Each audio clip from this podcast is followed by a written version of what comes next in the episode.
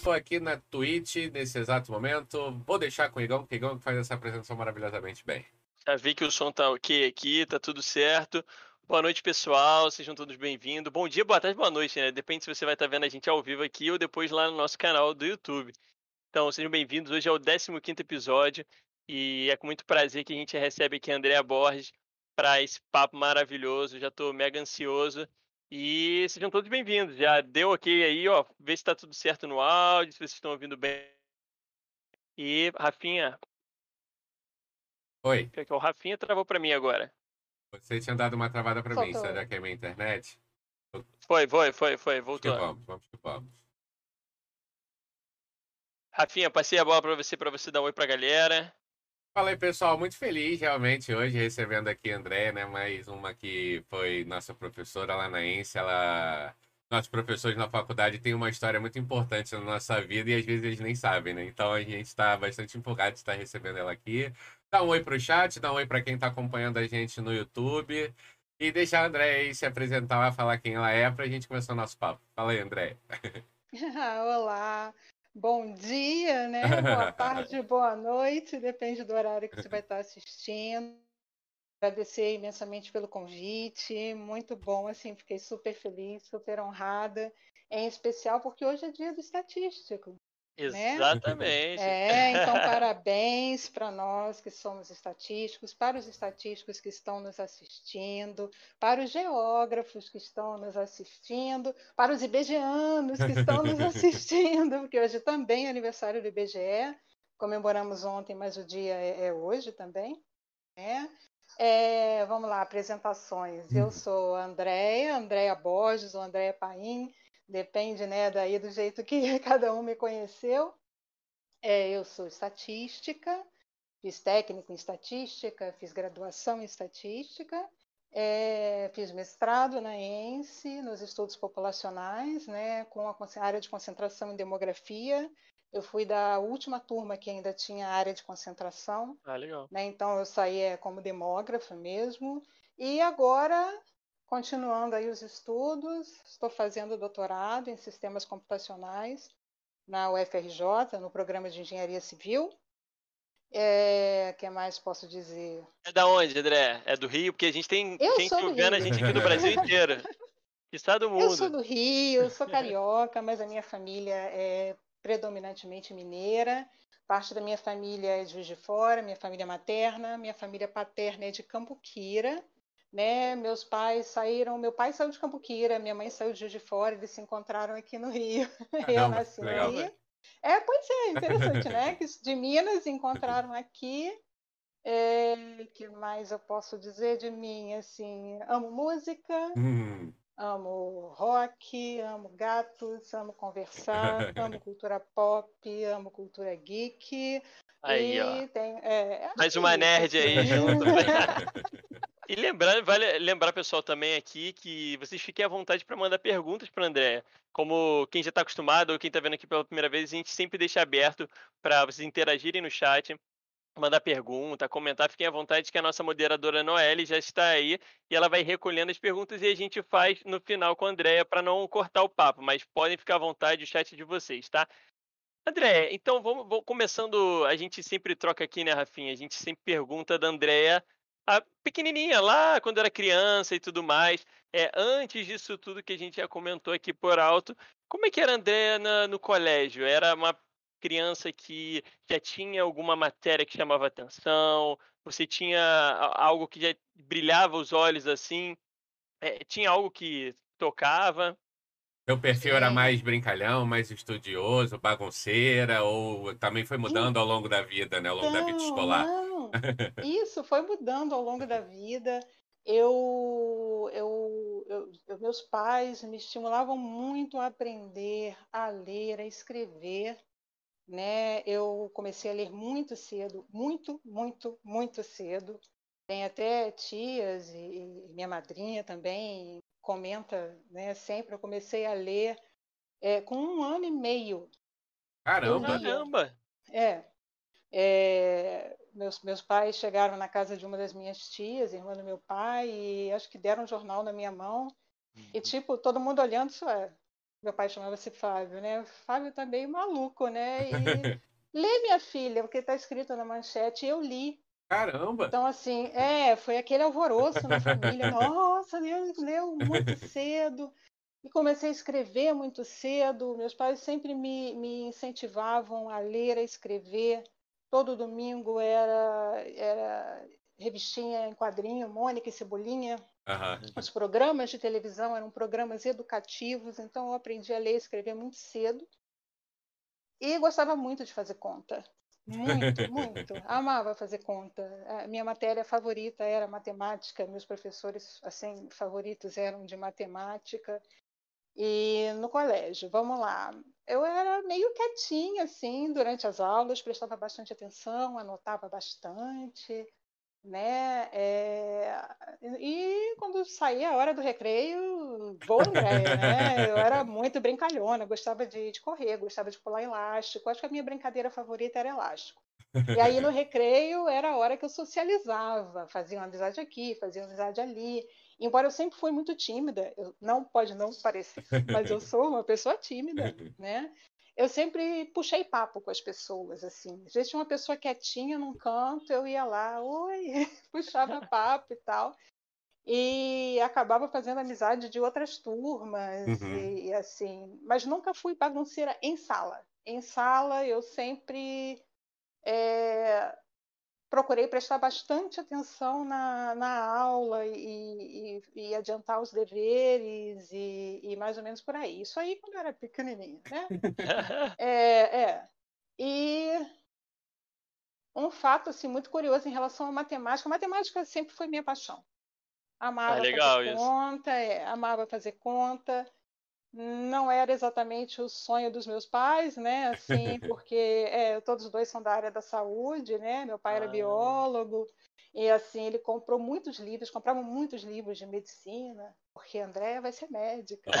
É, Andréia vai ser médica da Marinha, assim, ou da aeronáutica. Sempre tinham essas essas essas é, ideias, né? Que acho que uhum. todos os pais têm. Claro. E mas meu pai já ficava meio assim, tipo, ah, essa menina gosta de conta demais. e, e eu lembro que exatamente numa dessas brincadeiras de, de... tinha um senhor que, que nos levava para casa depois do colégio, né, fazia o transporte escolar. E enquanto a gente esperava, eu lembro que uma vez a gente fez um tipo um, nossa, a gente fez uma, bagunça, assim, a gente esperava, eu e outros colegas, a gente começou a correr e brincar, e brincar de, de pique-esconde e tal. E, consequentemente, eu fui parar no castigo. Opa! Enquanto esperava, eu fui parar no castigo. A única vez que eu fui parar no castigo. E o filho da, da dona do colégio, esse colégio chamava-se Nícia Macieira. Era lá no Meia é, a dona do, o filho da dona do colégio estava lá, ou o neto, não lembro bem, fazendo umas contas assim do, do dever de casa dele, né? Ele já era uma série bem avançada da minha. E eu parei, olhei uma conta de dividir que ele estava fazendo lá e fiquei olhando ele, ele fazer. E ele falou assim: É, você, vocês ainda não, você já sabe dividir? Eu falei: Já, já sei dividir, já aprendi com tia Cristina e tal, já aprendi a, a, a dividir. Mas isso é muito grande, né? Eu falei, nem tanto. Aí eu fui e fiz a conta para ele. e assim, parou, né? O, o, o, parou a ser secretaria do. Porque eu era realmente muito nova, mas sempre tive aptidão para fazer conta, Caramba, sempre incrível, tive aptidão né? para matemática. E ganhei uma anotação na caderneta, né? Tipo, fez, casti fez corrida, né? Ficou aqui aguardando na secretaria o transporte, mas PS, assim, tipo, essa menina tem habilidade para matemática, né? E meu pai já fica assim, né? Tipo, ah, isso, é, isso é muito. Mais livros de medicina. isso é muito bacana, porque a gente se pergunta aqui e, e, a gente já ouviu de tudo, assim, tem gente que não tinha algo muito certo nessa época, gostava mais de uma matéria, né? A Rafa foi sim, se descobrindo sim. depois, mas também teve gente, assim como você, que já tinha algo muito direcionado. Forte, né? Muito forte, caramba, tão, tão ah. nova já sabendo tanta coisa de, de, matemática. Mas, sim, mas muito por, por estímulo da família, do meu pai uhum. e da uhum. minha mãe. Foram fundamentais nesse processo. É, gostava muito de, de línguas também. Uhum. Gostava muito de inglês, de porque também tem uma história curiosa e é uma coisa que é muito interessante porque toda a base é, é o que eu costumo dizer. Ensino, obviamente, é no colégio, educação vem de casa. Perfeito. E é, minha mãe ouvia, é, minha mãe sempre foi eclética para música, meu pai também, mas eles ouviam Beatles, por exemplo. Minha uhum. tia ouvia muito Elvis e tal. E eu ficava muito curiosa, ficava meio repetindo as palavras, né? Tipo o Embromation Society, né? Eu ficava assim, repetindo e tal. E um dia, assim, minha mãe, muito, muito sábia, virou e falou assim: Você sabe o que você está cantando? Não. É outra eu já, língua. Você eu já ia tomar uma é surpresa aqui, André. É. Eu ia falar assim, pô, é, é possível. Falar, não, é possível. Nem tanto, nem tanto. Desculpa, e, continua. Assim, ela, é, não, tranquilo. E ela, ela assim pra mim, né? Eu falei, não, não tenho a mínima ideia. Pois é. E se você está cantando um palavrão, ou se você está cantando uma é. coisa feia, ou se você está cantando algo que você vai passar na rua cantando e as pessoas vão brigar com você. Então não cante o que você não conhece mas mãe, essa música é tão bonitinha e tal. Aí ela arranjou um cursinho de inglês, que na época, sou dessa época, sou dos anos 70, tá com muito orgulho, tá? Nasci na década de 70. E minha mãe comprou para mim um daqueles cursinhos de inglês que vinham uns disqui, disco, disco, disquinho. Tá? Tinha galera que hoje em dia tudo, tudo baixa, né? É, não, tudo baixa, né? Não, não, Era disquinho mesmo, eu tinha uma vitrolinha e eu comecei a aprender a cantar aquelas musiquinhas. Foi, foi bem interessante. E ela trazia as primeiras revistas com letra de, de música e um dicionário. Então, assim também eu fui aprendendo a falar inglês, porque eu queria cantar o que o Elvis cantava. E, e aí, eu queria cantar o que o Elvis cantava, já entrou muito da música junto. É isso que eu ia falar, já tem um paralelo aí, então foi essa foi a sua in iniciação, vamos dizer assim, na, na música, e aí é uma pegada mais pro rock também. Já, já se iniciou nessa época? Já nessa época. É, eu fui criança, da minha época não tinha Xuxa, né? Tinham as patotinhas, se não me engano, melindrosas, eram os nomes assim, né? E eu não era muito interessada. Eu até tinha, minha mãe comprava, eh, os primos, as tias, né, davam. Eu já era interessada em, em Elvis. Muito em Elvis. Eu muito gostava bom, muito, bom. mais do que de Beatles. Meus pais ouviam bastante Beatles, mas minha tia ouvia muito Elvis. E eu muito Elvis, assim ouvia, porque ela, ela ouvia assim com tanta com, com tanta vontade, sim, né? Sim, sim. E ela cantava e tal, e eu ia cantando junto com ela. e, e... Então o Elvis me despertou muito mais e se perguntava assim, Beatles é Beatles, né? Beatles é uhum. é Beatles, mas Beatles também era rock. Mas se você perguntasse, Beatles é Beatles, mas Elvis é o rei do rock. Ah. Então, é, eu não quero ouvir isso aí. E aí eu comecei a ouvir rock é, de Beatles, eu tive, eu tenho um tio que quando nós íamos para casa dele, assim, nos churrascos e tal, ele ouvia é, Uriah Heep, ele ouvia Led Zeppelin, ele ouvia Deep Purple, e eu achava aquilo muito legal, muito legal. Era um som diferente. Sim. E aí eu comecei a me interessar por rock já nessa época. E, é. e, vai lembrar que nessa época também é, não era tão fácil, né? Você acessar é, as músicas.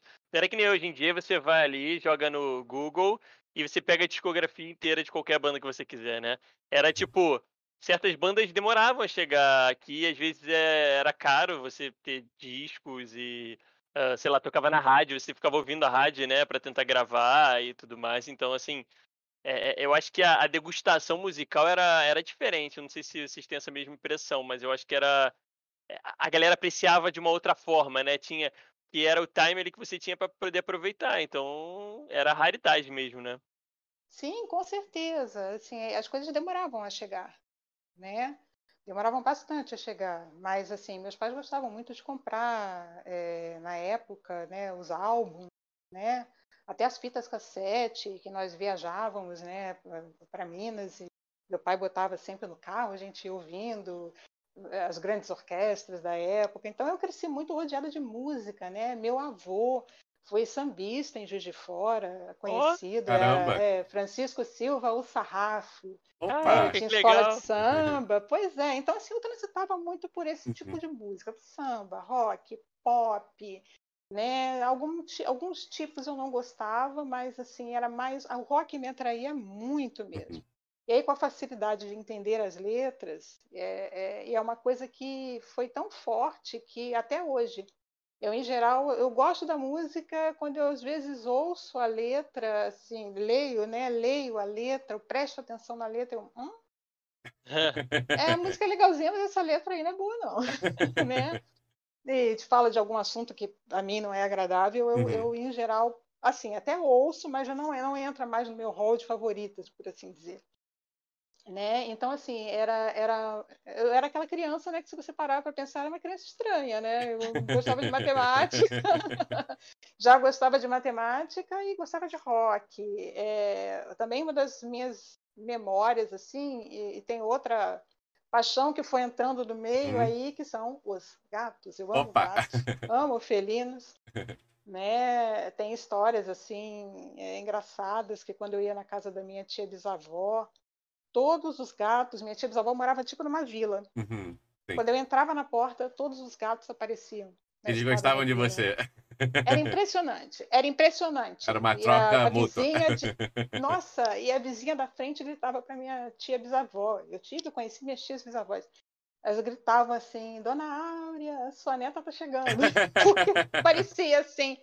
E com isso eu fui acostumando também a crescer com, com gatos e tudo, né? Tenho hoje quatro gatos, temos, né? Eu e o meu marido Leonardo temos quatro gatos e, e, assim, é, é bem divertido. Inclusive no trabalho remoto é bem divertido. Vira e mexe, surge e vai. Sim, então era aquela criança, assim, que se você parar para pensar, uma criança que gosta de matemática, uma criança que gosta de rock, uma criança que gosta de gato. A maioria das crianças gostava de cachorro na época. Sim. Então era assim, é, eu era a, a bizarra, por assim dizer, né? Nunca fui, assim, discriminada, nem nada disso por, por causa disso, mas tem histórias engraçadas. Chegar, naquela época tinha uma loja chamada Mesbla, Mesbla, É. verdade. a, a Mesbla, um monte de, de, menções a coisas antigas, É. mas, né, abafa o Galera- caso. A galera mais nova agora vai estar olhando assim, Mesbla? Que que é isso? Inclusive, mora aqui pertinho, Pois é. André. Mora aqui pertinho de onde era mesmo. Na antiga É, Mesbla ali Eu na também mo- Rua da, do- Bonfim, né? Ah, da Conde de Bonfim. É, ah, você estava se referindo a uma outra? Passeio. Ah, do passeio. Aqui Tem tinha uma aqui. Ah, sim, é. Tinha uma aqui na Conde Bonfim, antigamente. Sim, verdade, verdade. Onde agora é o extra, né? Isso, É, isso, virou exato. sendas e depois virou extra, né? Exatamente. Exato, pois é. Então, assim, é, a gente ia comprar os álbuns da época, né, os discos que minha mãe gostava de ouvir, que meu pai gostava de ouvir, e eu ia para a sessão de rock. E quantas vezes as, as atendentes da Mesbla falavam para minha mãe: "Ah, sua filha vai levar aquele disco? Ah, vai. Mas ela conhece? Ela gosta. Então, assim, a pessoa olhava a capa. Eu lembro que um que chamou muito atenção foi, na época, o, o disco do Kiss, que tinha os quatro, assim, né? Todos maquiados, vestidos, e eu lá com o disco. Olha, mãe, chegou o disco do Kiss. Temos um E fã moça- aqui também do Kiss, ó, já Eu foi no show já bastante, até, gosto bastante. Já foi no show do já Kiss. até Ah. pintou já e tudo. Também já, para o Halloween, uma vez, o Sandler. Acho que todo fã de Kiss, Sim. toda pessoa que gosta de Kiss já se maquiou alguma É vez. muito bom. Então, assim, era, era muito bizarro mesmo. Era, hoje eu paro e penso assim, e, e- e penso que, de certa forma, eu era uma criança que era, era diferenciada, por assim dizer, Sim. né, na questão dos gostos exóticos, E- e para uma criança. Até pra te perguntar, aliás, antes de te perguntar, eu queria só um comentário aqui, que a casa tá cheia. Verdade, agradecer. agradecer. Boa, boa. Legal, bastante gente aqui. É, agradecer todo mundo que tá seguindo aí a gente. O chat tá, ó, muito obrigado. O pessoal dando oi, André, oi, madrinha, oi, né? todo mundo comentando aqui. Isabela, Ah, Cla- Isabela, minha filhada. Roberto, Isabela. Tem uma- não sei quem é. É, tem ba- bastante gente. Obrigado a Muito todos. obrigado, gente. Obrigada, obrigada por vocês estarem nos prestigiando. Exato. E aí, o que eu ia perguntar, André, é o seguinte: é, é, a sua infância, então, era uma, uma infância muito rica com isso tudo que você está comentando. Culturalmente Mas- também, né, falando. Culturalmente, total. Mas, por exemplo, essa parte de curtir a- as músicas, até da matemática também, tudo, era algo que você fazia mais, tipo, sozinha? Ou era algo que você compartilhava com outras pessoas e tudo mais? Porque eu lembro que eu tinha meus momentos, assim, de, de interagir com outras crianças e tudo mais, mas também tinha meu momento que eu ficava muito sozinho, assim, brincando sozinho em casa, sabe, viajando e tal. Então, como é que era, assim? A música, não, não, não compartilhava, né? Meus primos também não gostavam muito, né? Na época eles gostavam mais das coisas mais populares, né? Uhum. Então eu curtia praticamente sozinha, ou quando ia na casa desse meu tio, né, assim, ouvia um pouco com ele, ia perguntando uma coisa ou outra, e de música, e, e o que, que, era bom ouvir, ou o que, que era bom comprar, e, e, tal. Mas muito sozinha nesse sentido, sim. De, de, a música não tinha como. As outras crianças não gostavam, né? É, embora eu interagisse bastante, eu, eu do, do, meu pai e da minha mãe sou filha única, né? Tenho um irmão bem mais velho é, ele também não não gostava. Então, assim, era eu e eu e os meus discos, né? É... Acho que eu me vejo eu um pouco em você nesse ponto, porque é, é, essa parte do rock, principalmente, foi muito vindo do meu pai. Meu pai estimulou completamente o rock e era tipo Led Zeppelin, Black Sabbath, The Purple, Pink Floyd, só o rock das antigas. E que, assim, meus amigos ninguém queria saber disso, sabe? Então eu me sentia meio o, o, o velhaco da galera, assim, que, que ouvia essas paradas, porque meus amigos não conheciam no colégio. Então, é, mas era engraçado, porque eu curtia isso tudo sozinho em casa com meu pai e tal, era... Foi ele que me apresentou essas bandas, assim, sabe? Pela primeira vez. Foi bem legal. É, eu via em casa, eu via muito Beatles, Elvis, né? É, Bob Solo, que é um cantor italiano, tipo, tipo Elvis, meus, meus pais gostavam muito música italiana, música francesa, minha tia ouvia muito. Minha tia, de vez em quando, ela, ela, ela era cuidadora de idosos, né? Mas de vez em quando ela ficava lá com a gente. E aí era sempre, ela chegava e já ia, tia, vai ouvir Elvis? Tia, vai Elvis. e ela atendia, né? Queria também e botava lá. Então, assim, esses momentos mais de música, de curtir essa parte do rock, foi muito cedo também. É, eu acho que eu não fui exatamente o que o pessoal chama de criança precoce, não. Eu só era, era o ambiente em que. Propício, né? Que, propício, né? Uhum. Meus pais não, não se incomodavam. Meus pais nunca se incomodaram com essa questão do rock and roll. Nunca acharam que deu legal. ruim. Não, nunca. Nunca, nunca, nunca, nunca, nunca. E aí, é, nós nos mudávamos um pouco, assim, acabamos indo é, para Juiz de Fora, ficamos nove ou dez meses em Juiz de Fora. Né? Foi uma época que eu fiquei um pouco mais reclusa, eu e meus discos, né? Porque a minha prima que morava lá também não, não gostava Era a época da adolescência, mais ou menos? Ou mais de velho? De 9 para 10 anos. De ah, 9 para 10 anos, anos uhum. é, isso. E, e aí ainda, tem, ainda tinha um, um, problema, né? Porque você, em geral, quando você ouve rock, você quer tocar algum instrumento, você quer participar, você quer criar música. Né? Verdade. Né? E aí eu tinha, assim, meu avô, né, cavaquinho de ouro, tocava violão, vô, me ensina a tocar violão, ensina. Então pega o violão, a pessoa aqui é canhota. Então a primeira hum. coisa que eu fiz foi hum. inverter o violão. Quando ele me deu, tchum, ele olhou. Ele já ferrou. e aí, assim, é, logo depois a gente voltou para o Rio e eu fui estudar na MAB, que era um colégio que tinha aqui na Rua do Riachuelo, onde hoje é o Hotel Vila Galé. Né? É, na MAB tinha uns festivais culturais, né? inclusive para o Dia das Crianças, e qual é a minha surpresa? Meu primeiro festival cultural, quem foi dar um show? Jerry Adriane. Opa! Eu, tipo, a primeirona da fila, né? Minha tia também ouvia muito, e eu ficava, ai, já Adriana, E assim, me sentia super em casa. É... Aí na época eu conheci uma amiga chamada Adriana. A Adriana também gostava, os pais gostavam de rock, e aí começou assim a gente a, a trocar mais ideias. Aí eu fui expandindo os horizontes, né? E conhecendo mais bandas. É, e nesse meio tempo, é uma coisa que eu, que eu lembro muito, assim, que era a época das boy bands, né? Começou, assim, as boy bands, e eu não gostava de boy bands. Assim, todas as meninas da época gostavam, eu não gostava de boy bands. As pessoas falavam de boy bands, eu já ia lá, Iron Maiden. E aí eu comecei a virar para rock mais pesado. Pois é, eu ia perguntar isso, porque eu sei que o seu gosto, o, o, gosto que eu conheci lá na época da Ence era uma coisa bem mais pesada em relação ao Elvis. Eu queria saber, foi, foi mais ou menos nesse momento aí de transição que estava surgindo boy, as boy bands, aí você talvez falou, deixa eu ver o um negócio mais pesado então aqui. sim, sim, sim, sim. É, eu lembro que em algum momento da minha vida eu esbarrei, eu, eu já gostava de Yes, por exemplo. Então, Yes é um progressivo, né? É um rock progressivo e é uma coisa muito interessante porque sempre me chamou a atenção o som do baixo. Eu gosto muito da construção, né, da linha de baixo das músicas, eu tento prestar bastante atenção. E a música pop em si na época não tinha, tinha, tinha, é. tinha uns, uns, cantores bons. É para mim boy band da época, por exemplo, Backstreet Boys. Ah, é isso? É, na época, não, é, o meu era um pouquinho antes dos Backstreet Boys. Okay. Backstreet Boys já peguei, já era okay. grandinho, por estranho que pareça, eu gosto.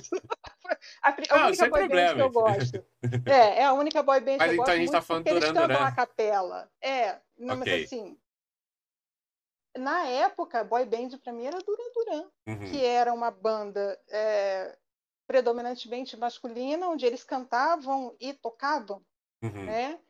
E aí me chamava muito a atenção a linha de baixo do, do, John Taylor, que é o baixista. Eu gostava muito de Duran Duran e aquelas orquestrações que eles faziam com teclado, a, toda, toda a construção musical do Duran Duran me fascinava muito. Sim. Então as meninas falavam aquelas boy bands da época e eu tipo, já ouviu Duran Duran?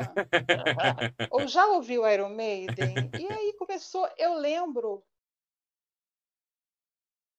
do Kiss eu evoluir para essas bandas um pouco mais pesadas.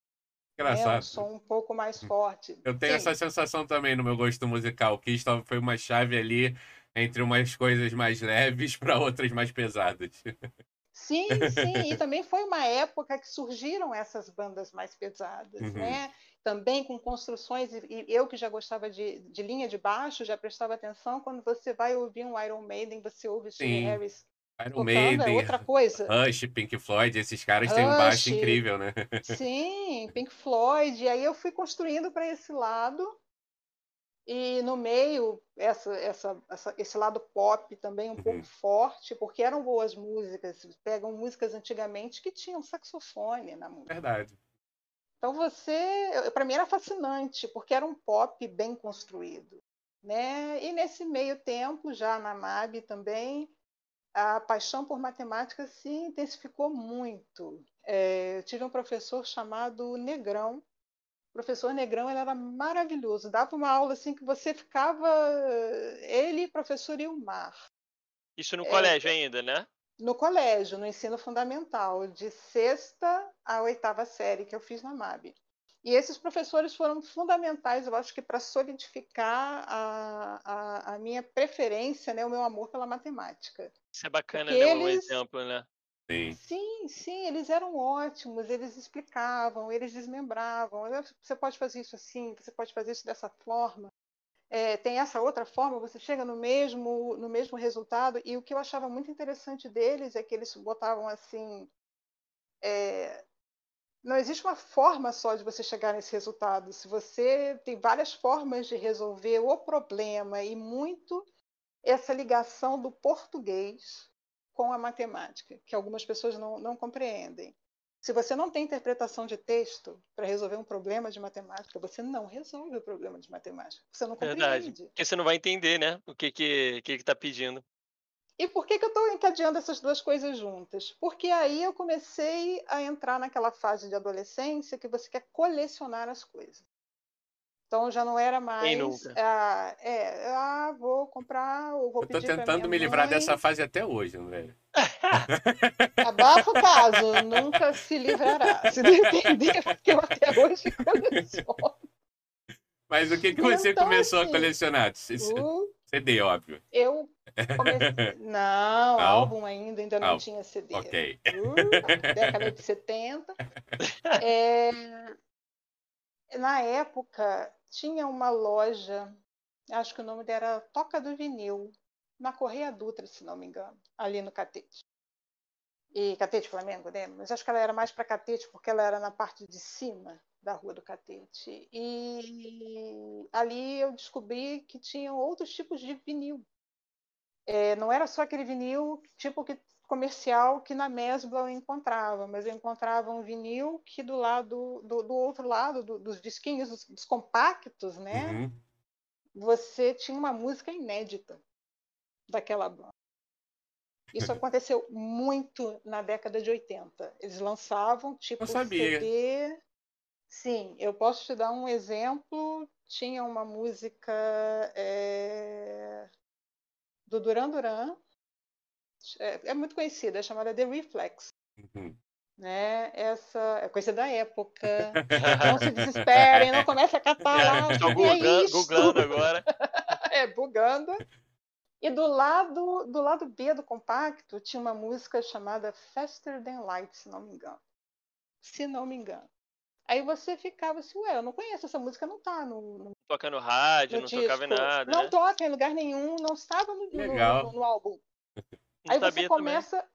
Eu quero aquela música, eu quero saber que música é Sim. é essa. E não tinha como saber, não tocava na rádio, não tinha uma internet como tem hoje, você baixa, não uhum. tem no Spotify, não tem nada disso. O que, que você faz? Compra compra, mas aí entra o compra. Estou fazendo um encadeamento aqui.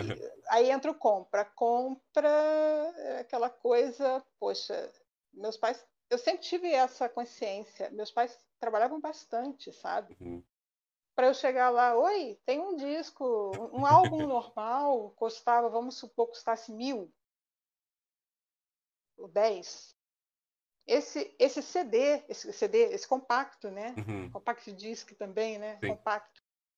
Custaria três vezes mais. Caramba. E aí, como é que você chega para seu pai, para sua mãe? Aí, o que que me veio? Vou dar aula particular de matemática. Opa! Caramba! Por isso que eu estou fazendo esse encadeamento. Tudo, Por tudo... isso que a gente está indo e voltando no papo. É. Então, Caramba. Então, assim, é, eu comecei a dar aula particular de matemática com. Eu ainda estava na MAB. Era ensino com médio? 12 anos. Caramba, 12 Não. anos, André. Não, Isso. foi no último, foi oito, oitavo ano. Oitavo ano. Porque as crianças dos sétimo, do sexto, do quinto tinham dificuldade com matemática. Então eu no oitava, no oitavo ano, né, que hoje seria o nono ano, uhum, né, sim, eu sim. dava aula para as crianças das séries menores. E aí com o dinheiro das aulas eu ia lá e comprava. Então eu comecei a colecionar. É, é uma coisa meus pais sempre falaram isso. A gente não André tem coleção de coisas aqui que nunca foi a gente que deu. Uhum. Nós estamos juntos, estão. É, é, ela juntou, ela foi, ela foi dar aula para comprar a coleção dela. E assim eu fui fazendo coleção. É, Duran Duran foi a primeira coleção, porque era mais acessível. Não tinha ainda muitas coisas assim de metal, tinha muito, não das bandas que eu já tinha um pouco mais de interesse na época. Uhum que era Def Leppard, que é uma uhum. das bandas que eu absolutamente mais amo. Tá ficando cada vez mais pesado. Ah, tá, é, tá Estamos subindo a ladeira. Estamos subindo a ladeira. Def Leppard, eu acho que é uma, uma, uma, uma banda que tem um lugar muito especial no meu coração. Muito. Passei minha adolescência ouvindo Def Leppard. É, comecei a colecionar White Snake, logo que, que, que, o David Coverdale saiu, né, do Deep Purple, fundou o North Winds, o, White, o, o David Coverdale North Winds, depois virou White Snake, né? Eu tinha um ou dois discos do White Snake que não, não eram muito convencionais. E Iron Maiden sempre correu muito por fora, assim, era uma banda que eu gostava muito pela linha do baixo. Uhum. E acho que Iron Maiden também, Iron Maiden quis é, Dio, talvez sejam bandas, sejam músicos ou bandas, né? Que acho que todo mundo que gosta de rock gosta. Sim, com certeza. De uma música, de outra, enfim. E aí, e vou, aí... Até, vou já até comentar que eu, modéstia à parte, eu não sou tão roqueiro quanto vocês, mas o Dio foi o único que no Black Sabbath, tirando o Ozzy, eu, eu realmente curti que eu ouvi na época, assim, Muito de verdade. Maneiro. A fase do Black Sabbath com o Dio é incrível. É, Dio era maravilhoso. Os outros, assim, sendo bem sincero, eu não, não curtia muito, não, que chegaram a passar, mas o Dio realmente era um diferencial. Dio, maravilhoso. Na época eu conheci também Ing Malmsteen, né, que era, é, era um guitarrista, né, super famoso, também. E aí, porque eu ia muito na toca do vinil, ia muito com essa minha amiga Adriana, íamos as duas lá e Descobria muita coisa e nessa aí... toca, imagino, né, Andréia? Muita. Muita coisa, muita. né? É engraçado que tinha umas coisas lá que eu ficava impressionada como elas iam parar lá. Como tem assim? um, é, tem um, um cantor, né? King Diamond, hum. né? É, é, tinha um álbum autografado. Nossa!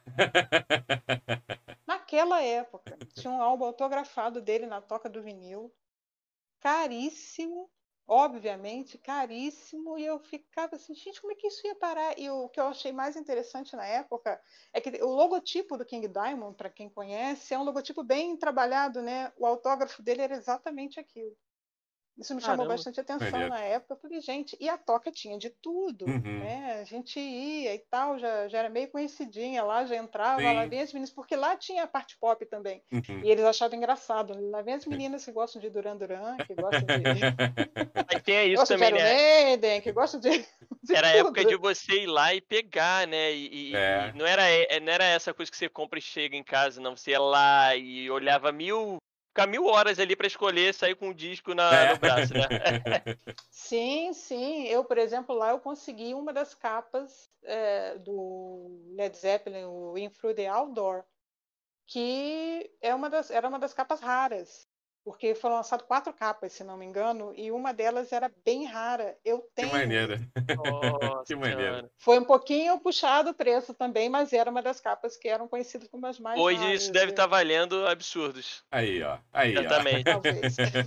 certamente, certamente.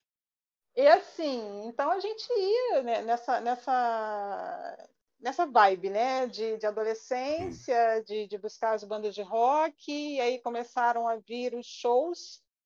E nesse meio tempo a gente saiu do ensino fundamental, terminou o que seria o nono ano hoje, e para onde a gente vai? Né? Eu e ela gostávamos muito de matemática, então fizemos uma, uma amizade muito boa e começamos a procurar lugar para ir né, e tal, ah, a gente vai, vai estudar não sei aonde, vai, vai fazer pré-vestibular, e na época vai fazer o preparatório para vestibular. É isso tal. que eu ia perguntar, tinha essa preocupação nessa época, André, de fa fazer o ensino médio num local que te preparasse melhor para determinada área? Ou não, ou só o colégio que, ou só o colégio que você estava que talvez não preparasse tanto para o vestibular e seria interessante mudar para o ensino médio de outro lugar? Então, na época apareceram os cursos técnicos. Já tinha alguns, mas veio com uma certa força uhum. a questão do curso técnico, porque aí você já saía com uma profissão. Sim. Né? E a ideia nossa foi. Tinha, mas tinha, tinha sim. Uhum. A sua pergunta, na verdade, é essa. Não, tinha, uhum. sim, já uma preocupação de que você já saísse né, para conseguir pelo menos ir para a universidade ou faculdade que você tivesse escolhido no vestibular. Né? Na minha época, você tinha quatro opções, se não me engano. Você colocava, não sei como está agora, né? Que já passou tempo. e bafo E assim a gente começou a procurar, procurar, e de repente a gente descobriu a ENS. E a gente foi na ENS, pegou as informações, e tinha os três cursos técnicos na época. Eu fui do curso técnico da ENS, é, que era geodésia e cartografia, a estatística e processamento de dados. Processamento de dados era algo que estava começando assim a ter um pouco mais de, de visibilidade uhum. no mercado e a gente entendeu que seria uma boa fazer processamento de dados. Fizemos a prova para entrar. Na época entrava também por prova, no curso técnico. Fizemos a prova. É, a Adriana era um ano mais velha do que eu. Assim, era muito inteligente, ela, uhum. ela muito inteligente. Ela passou e eu tive uma nota tipo igual a dela e ficou assim em suspenso a minha nota. E eu fui lá na secretaria saber se tinha passado, se não tinha passado, qual uhum. tinha, o que, que tinha acontecido, porque ela, na verdade, já tinha, tipo, que eles entendiam que era a idade mínima, né? Ah, ah eu... você era muito nova. Era muito nova. E é, uma, e é Mas- um dos classificadores, né? A idade também tem isso, né? A idade, pois é. E só que, assim, eu tive um bom score. Então eles entenderam que mesmo. E já tinha um caso anterior, que inclusive a pessoa que foi um caso anterior foi minha chefe do IBGE. Caramba. É, interessantíssimo, né? E com a mesma idade que ela entrou na época, como ela já era um caso anterior, eles me admitiram também. Ah, legal, legal.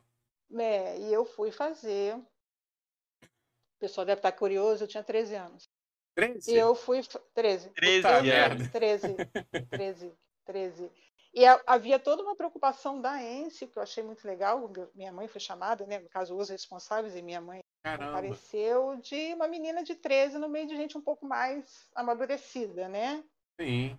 Mas eles alertaram e tudo, eu achei muito interessante que conversaram com ela e tal, mas não, tranquila, pode deixar e tal, Pode se mas realmente, mas realmente eu era uma menina. eu era uma Sim, sim. menina. Gente, eu tinha boneca, eu tinha Barbie, eu brincava de boneca. A média da idade da galera era quanto, sozinha. Andréia? Um chute. Olha, A galera devia ter uns 15, 15, 16. 15, 16, né? A diferença é bem grande 15, nessa época, né? 16. Pra época é. Pra época Quando a é, gente é adolescente, outros né? papos. Sim, sim. São outros papos, Uhum. e como eu falei, eu era uma menina, eu tinha Barbie, eu brincava de boneca. Nas horas que a gente não tava, porque eu tava em casa sozinha, eu ia fazer roupinha pra boneca, gente, sem vergonha nenhuma de falar. E Eu era uma menina, Claro, claro. né? Eu era uma menina, brincava mesmo, penteava cabelo de boneca, enfim. E, e aí passei,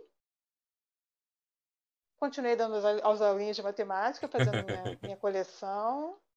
E assim, aí tivemos, na época, nós tivemos as três matérias, foi uma inovação daquela turma.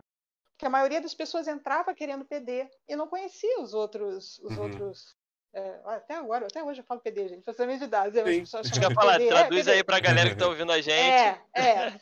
Processamento de dados, né? Eu- nós, nós chamávamos de PD. Todo mundo entrava para PD e ninguém conhecia cartografia, geodésia e a própria estatística. Então, naquele ano, eles deram, no primeiro ano, aula das, das três. E eu lembro que a primeira aula de estatística, professora Marlene, eu não esqueço dela, não esqueço da professora Marlene que ela começou, ela deu uma visão geral do que era estatística, Uhum. do básico da estatística descritiva para grandes cálculos, análises fatoriais e, e, e a amostragem. Eu fiquei. "Ah". Aí voltei para casa, assim, Caramba. nas nuvens, nas nuvens. Não, isso é surreal, né? Porque nessa idade você já ter acesso a esse tipo de, de, de informação. E conseguir É, compreender essa informação com é. 13 anos, né? Ou pelo menos chamar atenção, acho que já é bem bacana, né? Porque a maioria depois, sei lá, do- do- da minha época, do época do Rafa, a gente foi ver isso na faculdade, quando entrou e sei lá quando, né? Sim, sim. 13 anos estava vendo pelo, outra coisa. Pelo, é, muito pelo, pelo fato de eu ter Pelo entrado, caminho que você né, escolheu, né? adiantada, Exato, né? Exato. Sim, e, sim. e de ter ido para parar, parar na ENSE, né? Uhum. Eu voltei para casa e minha mãe, aí, como é que foi a aula? Tal, e a aula de hoje? Como é que foi? Muito preocupada, meus pais Uhum. muito preocupados justamente com essa questão de uma menina de Claro. 13, mas tinha a Adriana, que Uhum. era um pouco mais velha e me fazia companhia, só que a gente estava, acabou ficando em turmas diferentes, né? É, E aí eu cheguei, mãe, eu já descobri o que eu quero ser na vida. No... E tem, tem histórias engraçadas, assim, depois eu conto de como, de como isso foi evoluindo também. Meu pai, meu pai, quando eu era pequena, perguntava muito, o que que você quer ser na vida? Eu era pequenininha, eu respondia que eu queria ser piloto de caça. Aquela criança que deu, deu problema, deu ruim. Isso aí deu errado. Tá tudo errado. E meu pai ficava, mal paciência, não pode, minha filha. Não é bem assim. Tá bom, piloto de Fórmula 1. Aí, ó. Não pode. Só coisa fácil, tranquilão. Só coisa fácil. Muitas das coisas que ele via, e- Aham. e, e- e aí entra muito das coisas que minha mãe lia. Minha mãe lia muito história em quadrinhos de heróis. Então a Uhum. gente chega nisso num, num ponto depois. Nossa, é legal isso. eu gosto de heróis Também. porque minha mãe gosta de heróis, assim. Foi a cultura que ela, que ela lia e eu lia com ela uhum. o que podia ser lido, né? Sim. É. E meu pai muito de ficção científica, então Star Wars vem muito dele, porque ele amava Star Wars e assim, eu né? Que história linda também, de seu né? pai e da sua mãe em relação à é. arte e à cultura. Que maneiro, que maneiro. Sim, é muito bom sim, ter essa influência sim. em casa, né? Tipo, deve, é, eu acho que é, até facilita também, né, para você conhecer, né? adentrar, né? conhecer Sim. e tal, porque é um, tá mundo, ali, né? é um mundo maravilhoso da cultura geek, cultura nerd. É melhor do que os do pai e a mãe, né? É, que legal. Bacana, muito legal. Mas segue aí, desculpa, André. Não, claro. E, e aí perguntou como é que foi a aula. E aí, saca uma cara, mãe, descobri minha vida, descobri o que eu quero ser, descobri. E, e aquela, vai aquele olhar de desconfiança, né? Meu pai, o que vem aí, né? E eu falei, não quero ser estatística. Opa! O que é isso, minha filha? Eu expliquei tudo que a professora Marlene explicou, eu expliquei para ela, assim. E eu lembro do meu pai chegando, meu pai chegava um pouco mais tarde em casa e conta para o seu pai. E, e, e, venha muito do diálogo franco que nós sempre tivemos em casa, né? Uhum. Pai, descobri o que eu quero ser na vida, eu quero ser estatística. A coisa mais engraçada, a reação dele olhar para a estante, cheia de livro de medicina, cheia de livro de biologia, tipo. O que, que eu vou fazer com e isso? agora? Não, e eu fico pensando que se hoje, na, quando eu, sei lá, falar para meus pais que estatística já foi. Agora que estatística está em voga, vai. Eu não consigo explicar até hoje o que é estatística para meu pai e minha mãe. É complexo pra caramba a gente explicar essa nossa área. E agora que tá realmente bombando aqui no Brasil, né? Vai. Agora, imagino na sua época de tipo, ah, quero ser estatístico. É, vai fazer o um modelo da mão aí? Como é que tu vai fazer? Que isso? Exatamente. E eu tentando reproduzir a aula da professora Nossa. Marlene lá, não, porque não sei o quê, porque faz isso, porque faz aquilo, porque não sei o quê. Meu pai, é, é, tem certeza, minha filha? É assim, né? Aí eu expliquei que ia ter um ano com as três matérias e tal, tal, tal. Também achei geodésia e cartografia foi um curso que eu gostei muito e, sinceramente falando, eu detestei as aulas de EPD, de processamento de dados. Nada ver Era mais bombada, né? professores. Nada a ver com os professores, mas assim, sabe quando você. É, seu perfil, né? Não encaixou ali, né? Sim, não, claro. Não identifiquei. Uhum. Não me identifiquei com aquilo. E aí fui, fiz o, o técnico de estatística. Nesse meio tempo, de técnico de estatística, a, a, continuei dando aula né, de, de matemática particular. É, depois do técnico veio a, a graduação também e o vestibular. E foi aquela coisa engraçada, porque, aliás, tem uma coisa granaense, você, você no segundo ano aí fazia a opção, né? Hum. E preenchia lá o formulário, não, estatística, primeira opção, segunda opção, estatística. Estatística de manhã, segunda opção, estatística de tarde. Terceira opção, estatística, qualquer horário que você Tava decidido. Tipo, decidido, decidido. E assim, apaixonada. A estatística, é, ela, ela para mim foi uma descoberta maravilhosa assim, é, encaixou, era o que eu queria.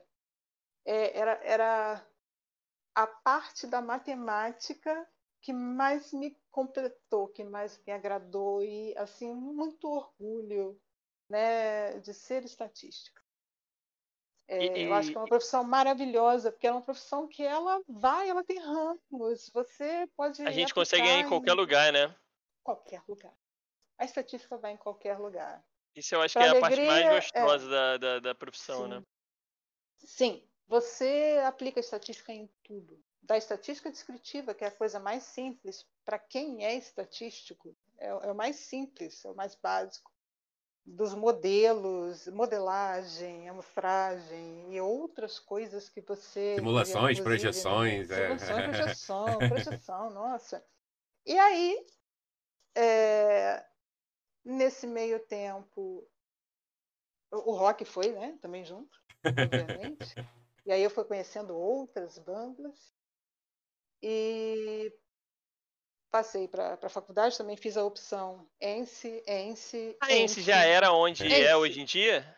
Acho que ela sempre Era, foi né? ali, né? Ou não? Eu acho que sempre foi ali. Eu acho, que sempre foi o ali. que já mudou de lugar algumas vezes foi o IBGE, né? Mas eu acho que a ENSE sempre. Sim, mas a ENSE. Mas eu não tenho Sim, certeza. o BGE já foi Mangueira e Ah, é? agora Mangueira? tá ali na Avenida. Chile. É, já o prédio tinha até Mangueira. pouco tempo, né, lá. Não sei se já demoliram. Tinha uma história que ia Implodiram, demolir. implodiram. Implodiram, né? Explodiram. Implodiram, implodiram, é. Ah. E foi para a Avenida Chile e tal, mas a ENSE, que eu me lembro, a ENSE sempre foi ali. E, e aí, quer dizer, eu também morava perto da ENSE, continuo morando próximo à ENSE, então foi ótimo, porque eu consegui vivenciar bem a ENSE, né? Passei para a faculdade, né, em estatística, feliz da vida lá, passei para ENSE, passei para ENSE, agora eu vou ser mais estatística, né? Já era técnica, ser mais estatística. E só que é- era foi uma época assim que eu lembro ah, tem histórias assim ótimas. Minha primeira aula, Como é que foi? já tinha já tinha já tinha visto, Hum, foi com Kaizo. Opa, grande. Foi com Kaizo. Eu amo Kaizo. Assim, Sim, Kaizo também foi, foi uma influência, uma pessoa inteligentíssima, assim, sabe muito. E eu lembro que eu cheguei na aula, mas ele é sempre muito agitado, né? Ele começou a escrever e um- tem uma hora que começou, a- acabou o quadro, ele subiu a parede escrevendo, com uns giz coloridos. E eu larguei de, eu falei assim, ah, isso é um trote. Larguei. Sério? A menina que tava, sério, Não botou fé. estatística, é, não, estatística geral 1 eu já tinha visto, Aham, entendeu? Porque eu já vinha do técnico, sim. mas ali eu falei assim, ah, é alguém dando aquela coisa básica e daqui a pouco vem o trote, porque vai ter o trote. De repente, a colega assim do lado não me conhecia, cutucou assim. Não é trote não, você tá achando que é trote? Anota porque esse professor é brabo pra caramba. Bem-vindo a. Ence. e corre para anotar e tal. Eu tive professores ótimos na ENSE. É, Inês, Matias, Fred, que não são da época, alguns não são da época de vocês, né? Cordovil, Eu acho que desse daí o, é, o Mas, Matias. é, eu tive aula com o Matias, Matias, foi Matias. incrível. E quando eu O- cheguei lá tinha o Kaizo, mas acho que o Kaizo não, não dava aula pra graduação quando eu cheguei, ou, ou Não, não, o ou não eu me dava aula. conheci. Eu, Eu não sei sei que ele- é, mas quando eu avancei, acho que ele já tinha se aposentado ou saído, não sei. Só tinha ouvido falar também, mas eu não cheguei a conhecer. É, mas a gente ouviu falar, o cara era um Jedi sinistro, né? É, Realmente. e a Inês também. Isso, Inês, É. Inês Inês também. maravilhosa. Muitos professores, assim, eu, eu cheguei a ter aula com Morgado, Caramba. Também é outro que eu só ouvi, É, não, não também. conheci. cheguei a ter aula com Morgado. Então, assim, foram professores que realmente eh, inspiraram bastante, né? Sim. Só que nessa época eu era ainda muito nova e adolescente, né? E foi uma época que, assim, eu fiquei roqueirona, roqueira da pesada. Então, quando todo mundo na ENSE ia de camisa polo, as meninas de camisa bonitinha, eu ia de calça jeans rasgada, camisa de banda e bota. Aquela E por roqueirona. vezes, Eu e já por fui esse vezes, roqueirão mechas rosas. Olha, mecha rosa, mecha azul no cabelo e tal. E é engraçado que as E, pessoas assim- olham pra gente quando tá. Porque eu lembro que eu fui com algumas vezes também camisa Led Zeppelin e tal, não sei o quê. A galera, a gente já, já, tem- já fica com medo, assim, né? Acho que a gente é bravo e tal, mas é só uma camisa de rock, gente. Não, e- e isso na sua época, imagina na minha. verdade, Meninas verdade, não verdade. andavam assim. Mulher não andava de camisa de rock, Sim. né? Então eu subia tranquilona lá, minhas camisas de, de rock pesado e tal, e os colegas iam assim, né?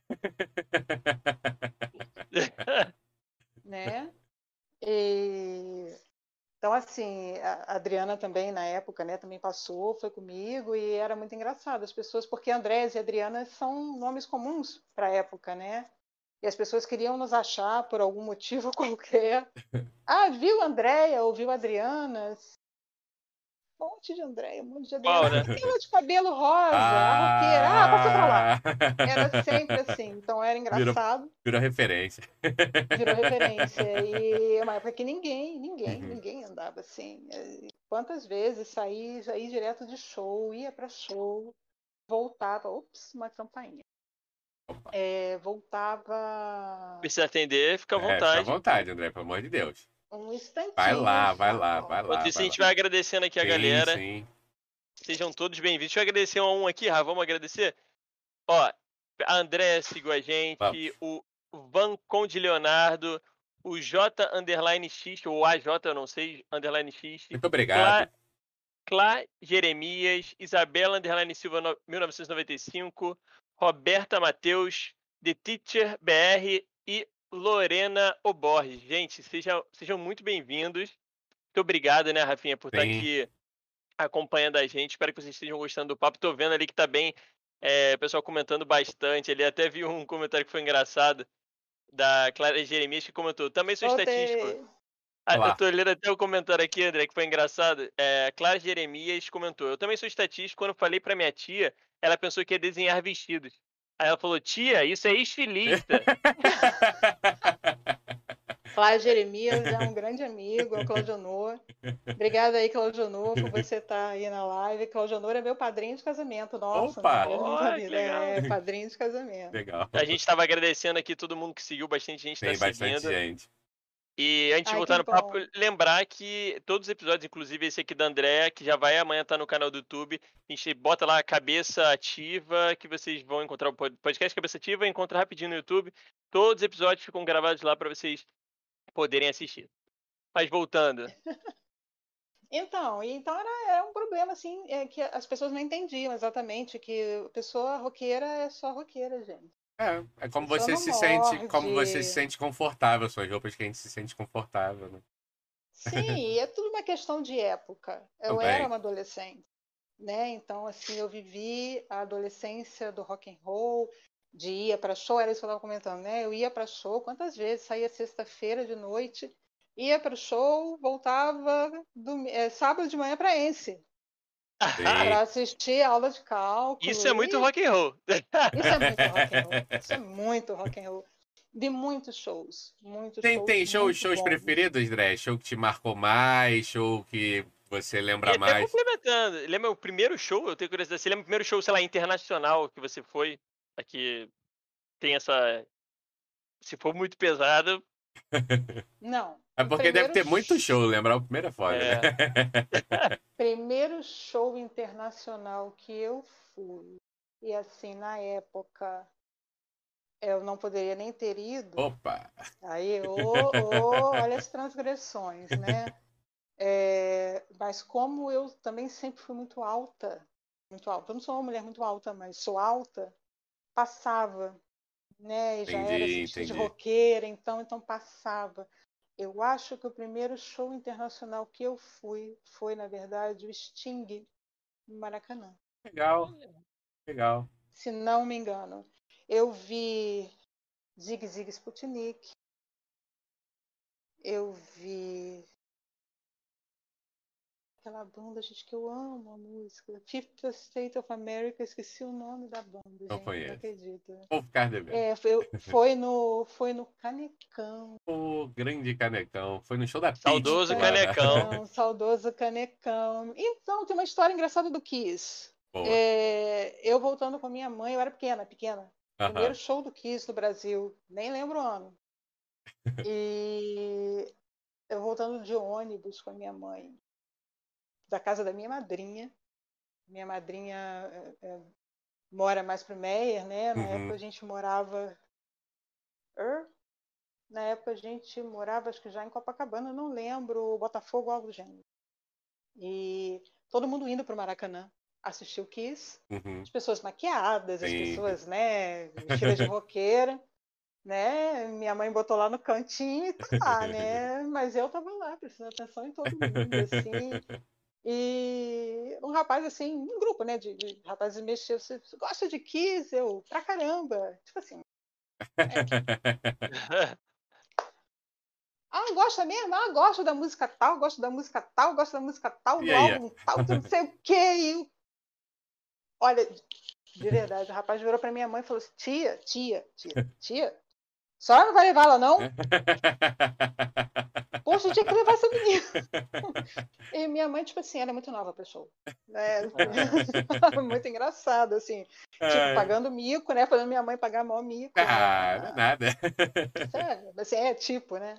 Sim. Mas acho que os primeiros shows, é, eu queria muito ter ido ao Rock in Rio ver Def Leppard. Na época eu fiz uma chantagemzinha básica, né, com a minha mãe. Ainda era muito nova, né? Era muito nova. Aham. E, e acho que nem poderia entrar, não lembro da censura da época. E- Esse é o, é o- foi o primeiro Rock in Rio, que foi aquele lá no... Primeiro Rock in Rio, isso, lá onde virou Rio Centro, Rio né? Centro, depois, depois, blá, blá, aham. blá, Rio Centro. É, porque eu era pessoa absolutamente apaixonada mesmo por Def Leppard, amava Def Leppard. E, e minha mãe, tipo, não tem não, se, se, se tiver arranjar um primo que queira ir, meus primos não querem ir. Me leva, me leva. Eu lembro que ela chegou a comprar os ingressos na mesma. Ela chegou a comprar os ingressos, ela comprou uma camisa para mim, Def Leppard. E aí aconteceu o acidente, né, de carro com baterista e o Def Leppard é, cancelou.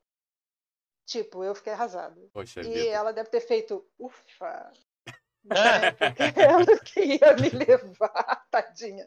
Eu não sabia né, que tava- o acidente tinha sido na época do Rock in Rio. Não sabia.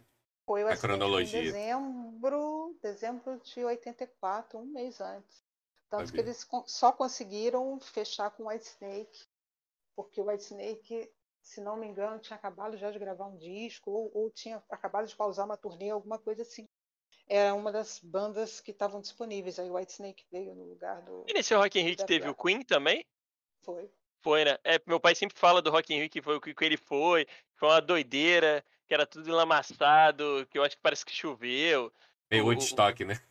O Fred Mercury atrasou. Só que mesmo assim, quando ele chegou, foi um negócio meio absurdo, assim, uma coisa meio boa, de boa, assim, né? Algo sim. surreal. Sim. Ele fala muito bem desse Rock in Rio.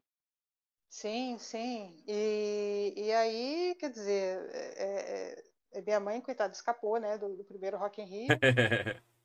E aí, mais shows internacionais, vi no Hollywood Rock, vi Duran Duran, vi Simply Red. Viu Nirvana no Hollywood Rock ou não chegou aí no dia do Nirvana? Foi? Olha. Oh, que incrível, que Vi incrível. Nirvana, foi no dia, foi Nirvana, L7 e uma banda é, até que de amigos meus de São Paulo, Opa. é, Dr. Sim. do Legal, Ivan legal. e do André Buzik. É, é, Legal, não sabia que você um tinha showzaço deles. São, são, são, são pessoas maravilhosas. E vi Simply Red, vi Living Color, vi daquela época, né? É, eu Marillion. isso, né? Que você também hoje fala que o rock que chama mais a atenção é o pesadão, mas ao longo da sua vida você foi, foi em tudo, né? Simple Red é, tudo. o Simple Red é bem lightzinho perto de Bem algumas. top. É. Não, não, Ah, não, com não é uma crítica, pelo amor de né? Deus, eu adoro também, Não, mas, sim, mas sim, colocando numa régua, né? Ele é mais levezinho. Mas eu transito muito, eu transito muito. É, é, é, eu gosto, tem, tem coisas que se eu contar para você, igual eu tô falando, eu chegou uma época da minha vida em que tem a história também, como eu comecei a gostar de Backstreet Boys, mas é uma história que eu chego lá ainda. É, foi meio por osmose isso, na verdade. Porque As pessoas falam, nossa, você gosta de rock, você gosta de Backstreet Boys. É, eu gosto de Backstreet Boys, mas tem, tem, um, tem uma história por trás que eu já chego nela. E assim, mas de bons shows. Ah, Bon Jovi, Marillion, Foi muita coisa, né, André? muita coisa. muita coisa, Roxette. E deixa eu te perguntar, como é que era essa relação de fã? Que eu sei que você era daquelas fãs é, de, de ficar ali na frente, de, De correr atrás. show, É. até hoje, até hoje, no show, no show do Def Leppard, desse último Rock in Rio que eles tiveram, eles estiveram no Rock in Rio. Eu com a perna, tá- eu quebrei, né, duas pernas, né, acabei caindo, né, eu- eu- Olha. ali nas escadas da Ence, e eu estava convalescendo. quando teve Meu o show. Deus. E eu fui para a primeira fila. Meu Deus, meu. Deus. Só para ver o E logo nível. depois ia tocar o Aerosmith. Foi muito engraçado, porque eu ia assim, gente, eu só vim ver o Def Leppard. Posso passar? Eu depois eu vou embora. Eu só quero ver o Def Leppard. E as pessoas iam deixando. Eu amo o Def Leppard, por favor, me deixe passar. Eu quero ver o Def Leppard. E fiquei na, na grade Incrível. assim. Incrível. Eu gosto muito, muito mesmo. A, a história do baterista é uma história de superação de vida. Um dos motivos pelos quais eu, eu comecei a estudar também questões de pessoas com deficiência e tudo, foi muito inspirado. E aí é onde entra, né? São as boas influências, né? É, mas também tem histórias. O, o Igor, acho que perguntou qual é o show, show que mais me marcou, talvez. Ah, É, eu o Ra- assisti Peter Frampton, gente. Eu cresci ouvindo Peter Frampton. Você foi no show do Peter dele? Frampton. Caramba. Fui no show do Peter Frampton, ele já bem adulto, né? É, minha tia também ouvia muito Peter Frampton. E eu também ouvia muito Peter Frampton, Sim, que era sim. o príncipe da guitarra da época, né? Considerado o príncipe da guitarra. Eu fui ver Peter Frampton já bem adulta, né? Er, Muitos Iron Maidens, Sim. muitos Iron Maidens. Eles são sócios nossos, né? Vem aqui Mas direto. isso aí até eu já vi algum. E assim, show, dois shows que eu posso. Três. Vamos colocar de, de três. Três vertentes diferentes? Vamos, vamos colocar Vamos, vamos. forma. Show do Roxette no. Nem sei mais o nome que aquilo tem agora. Quilômetro de vantagem? Hall? Como é que Ah, tá que aquilo ali? já Não foi, sei. Claro Hall. Claro claro Hall, Metropolitan o show do Roxette quando a Marie se recuperou do, do problema que ela teve de saúde. Eu assisti os dois shows. Um que ela quase não cantava. E o outro que ela já estava bem recuperada. Poxa, que Esse bom. que ela já estava bem recuperada, para mim foi um show muito Emocionante, né? porque aí volta, né? A gente está indo e voltando nos fatos. É, tá- é legal, eu gosto assim, né? que A gente Sim, vai claro. falando de tudo. É, como eu estava falando, todo mundo que gosta de música, que gosta de rock, tem a ideia de tocar um instrumento. Para mim foi um pouco difícil pelo fato de ser canhota, então eu abandonei. Eu queria tocar baixo. Não, não leva a mínima. A gente tem que ter, acho que a gente tem que ter consciência das nossas limitações. Não leva a mínima, mínimo jeito. Né? Toco um pouquinho coisa de teclado, mas pouco também. É, E aí resolvi botar a voz para fora, né? Cantar, tentar cantar. E a Marie foi uma das minhas influências. Eu Ah, amo legal. a voz da Marie do Roxette, eu acho ela maravilhosa. Como o Heart também, é uma banda que eu gosto muito. Anne Wilson, Nancy Wilson, cantam muito.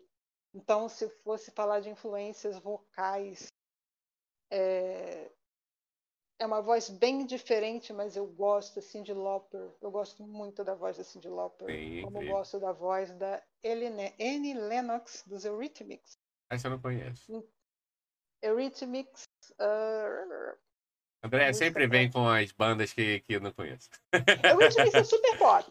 Eurythmics é super pop. É, canta uma música bem famosa do Eurythmics. Sweet Dreams é uma música famosa, Sweet mas é da minha época. Ok, então ok, sei qual é. Sei Deixa é. pra lá. Vamos, vamos, vou procurar aqui depois pra ouvir. Isso, são vozes que eu gosto muito e assim é, são vozes que eu procurava Uhum. Cantar como, né? Então tive algumas bandas, já tive banda e tal. Teve banda já, Mas- André?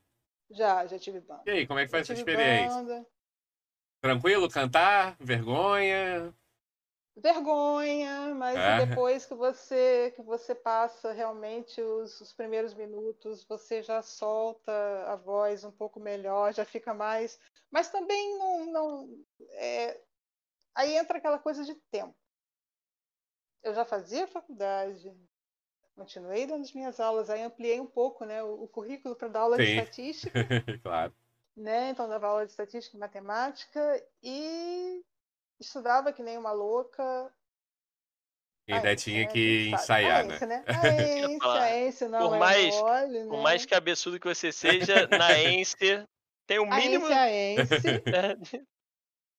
né? E corri atrás mesmo de, de, de completar as minhas coleções e ir a shows, né? Uhum.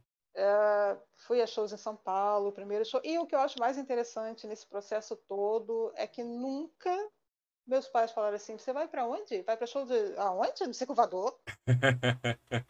Vamos. Tá, tá, filha, vai.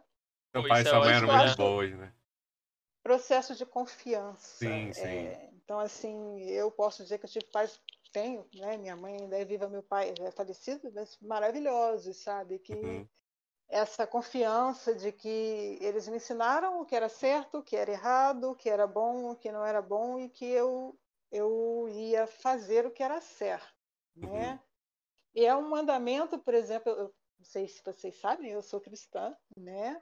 É, é cristão roqueiro? É, cristão também é roqueiro. Claro que é, claro que é. é sim, com certeza. E a, a coisa de honrar pai e mãe, para mim, é muito importante.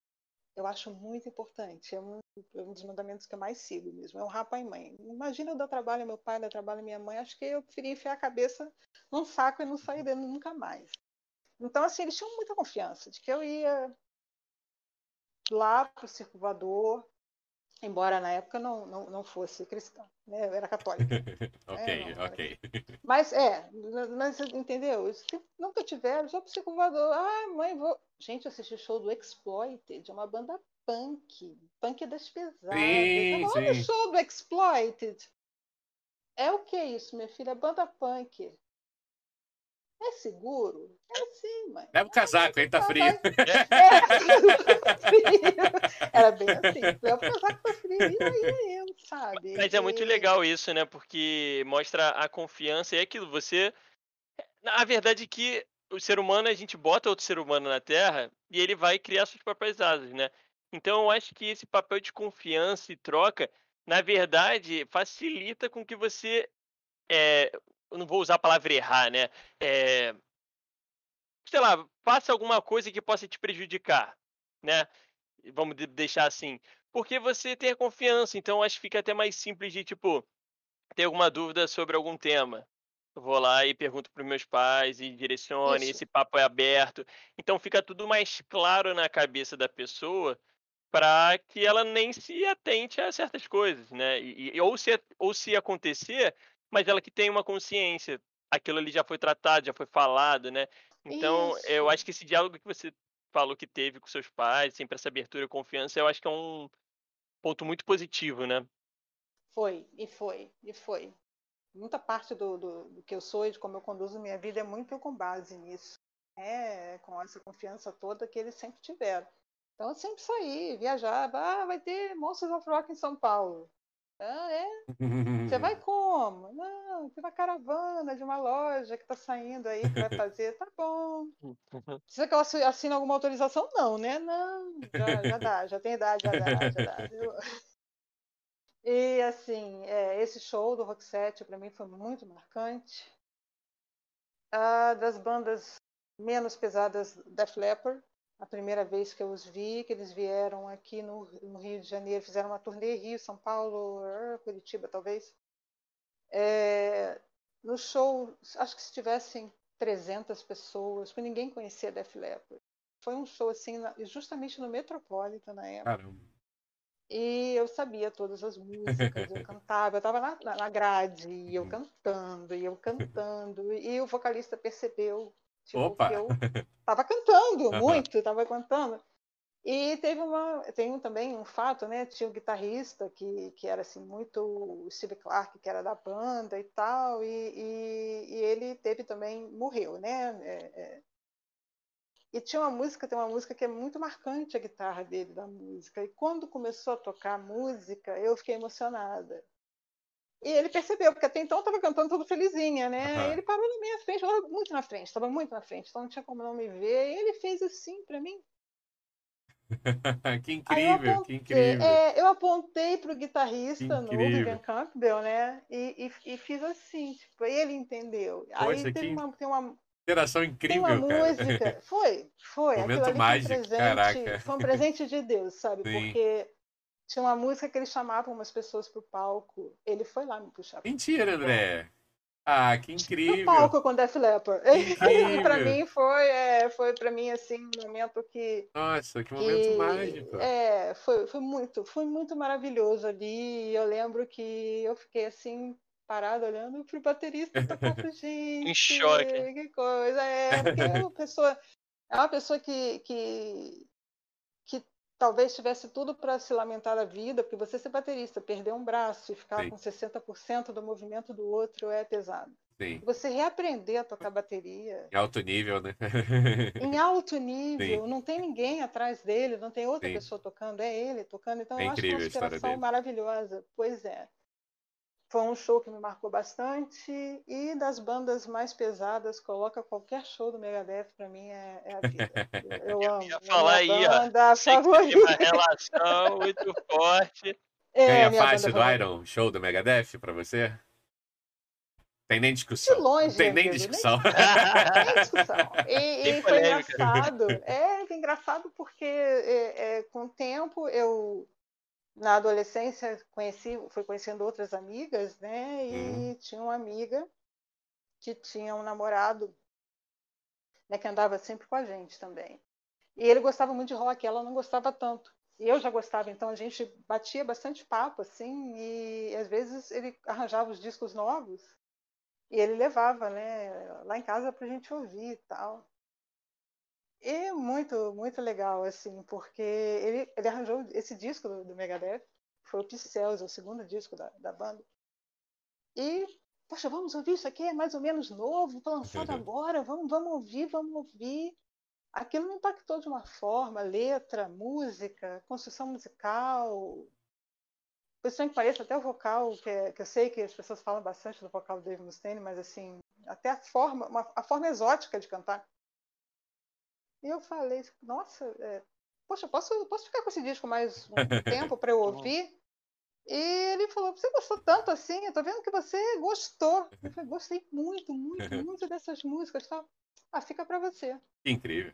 Aí sim. Outro dia, é, é a gente, a gente se, perdeu aí no meio tempo, a gente se reconectou recentemente, aí eu botei para ele, Megadeth é tudo culpa sua. ele jura? Eu falei, é, lembra tal, tal, ele nem lembrava. Lembrei! Foi muito engraçado. incrível. É, e aí virou assim, coleção. Acho que a maior coleção que eu tenho hoje é do Megadeth. Outra banda que eu amo muito é Kingsryche. Megadeth, essa, essa eu conheço muito pouco, mas eu sei qual é. Eu, que acho, Sabe foi, qual é? acho que foi você que me falou, inclusive, há muitos anos atrás lá na dessa banda. Ah, foi. que quase ninguém conhece, se você ouviu falar, ah, fui eu. Pois é, foi isso. Eu acho que eu ouvi na época que você me apresentou, que a gente conversava de rock. Não foi minha praia, mas, mas ficou, ficou marcado na memória. Kiswijk também é maravilhoso, uhum. tem, acho que, assim, obras é, com um cunho político muito interessante, então como eu falei, né, sempre muito ligada ali na, na letra da música. E Kingsreich e Megadeth me deram muito visão política. Foram muito responsáveis por meus, meus posicionamentos políticos, mesmo que às vezes, às vezes, sejam um pouco opostos, né? Aí ao, ao, ao Megadeth mais um pouco, né? Eu vou mais pela linha aí da, da, das coisas do Kingsreich, enfim. É, né? E, e, assim, é, acho que Megadeth, Kingsreich, Whitesnake, Yes, Def Leppard são bandas que realmente eu amo. Não gosto de nada nacional, gosto. Angra, o Xamã na época, uhum, Dr. Sim, né, várias bandas aí do cenário Sepultura, do uhum. cenário nacional, muito boas. E uma, e aí, entre as nacionais, uh, acho que a minha banda favorita no momento é a banda Catedral. Eu amo a banda Catedral. Poxa, que legal. Independente, pois é, ai, gosto. não, não é, não, já foi, não é. uhum. é. E eu acho o Júlio César um dos melhores baixistas do Brasil. É, eu acho maravilhoso. E, assim, são letras é, também muito muito positivas, né? Eu gosto bastante da banda Catedral, bastante mesmo. E André, tem um passarinho me contou aqui, Boa, é, eu vou, vou- vou perguntar. é, Falaram aqui que você já trabalhou como tradutora de várias bandas. Já. E aí pediram pra você comentar um pouco sobre isso. Como é que é isso aí? Como é, como é que a André foi parar de tradutora? Ah, então, é, eu na época tinha um fanzine de, de música com uma amiga, é, com Irene e Luciana, duas amigas minhas, e a gente saía buscando material nas gravadoras para fazer o fanzine, né? E numa dessas idas à gravadora, assim, é, por um acaso eu comentei, eu fazia estatística. Porque Você se pergunta, né? Mas vocês vão ser jornalistas? Não, eu sou estatística. Você não- Tá fazendo aqui então, né? Fala aqui, pessoa.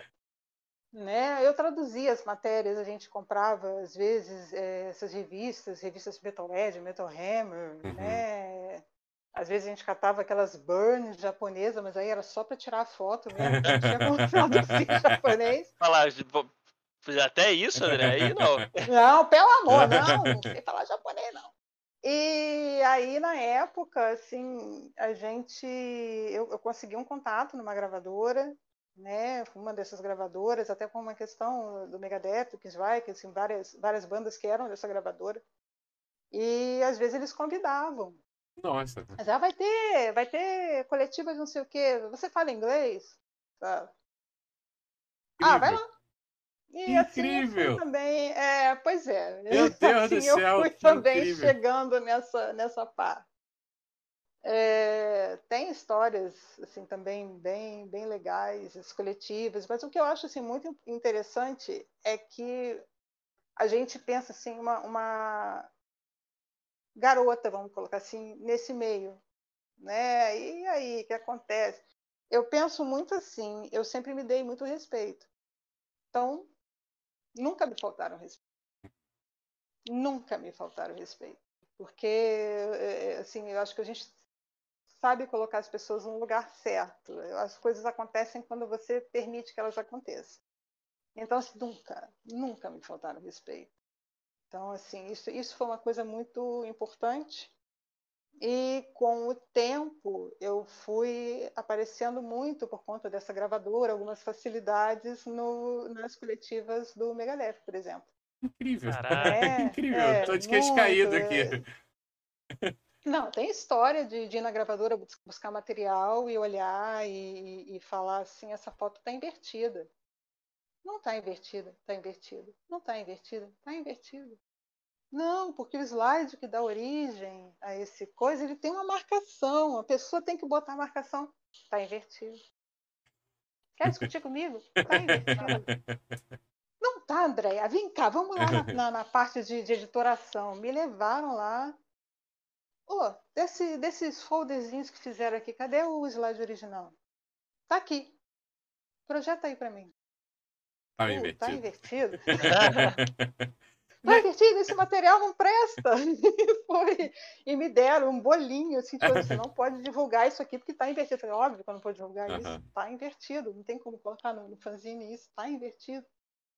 E eu consegui meio que um estágio, por assim dizer, né? Caramba.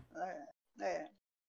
E era muito engraçado porque, assim, é, em geral, quando o Megadeth vinha para o Brasil, é, o, o responsável pelo internacional né, da, da gravadora, os Pet Shop Boys vinham junto, parecia que eles combinavam. E o cara era assim apaixonado por Pet Shop Boys, amava músicas Pet Shop Boys.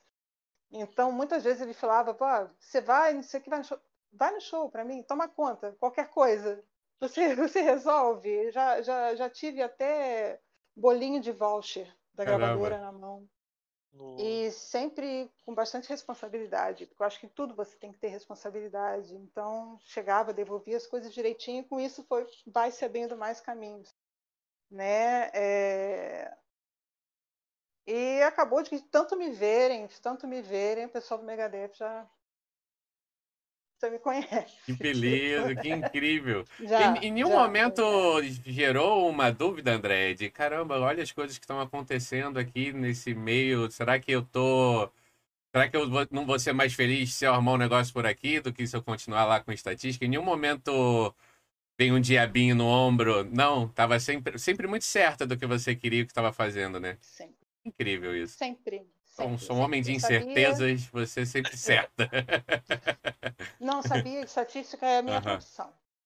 O orgulho de ser estatística, uhum. minha profissão. A estatística, é como eu falei, é, é, para mim foi, foi, compreender a estatística, ser estatística foi algo que me completou muito profissionalmente falando.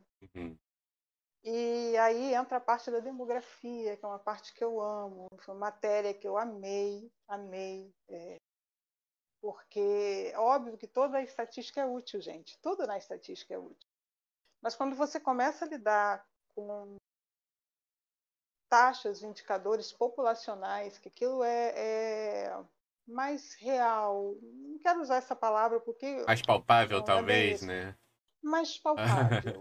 Aí, como é que você pode utilizar aquilo para melhorar a vida das pessoas? Né? E, e, aquilo me encantou muito. É por isso que eu fiz o, o mestrado é, na ENSE, né, com a concentração em demografia. Demografia também, eu sou muito encantada com a demografia.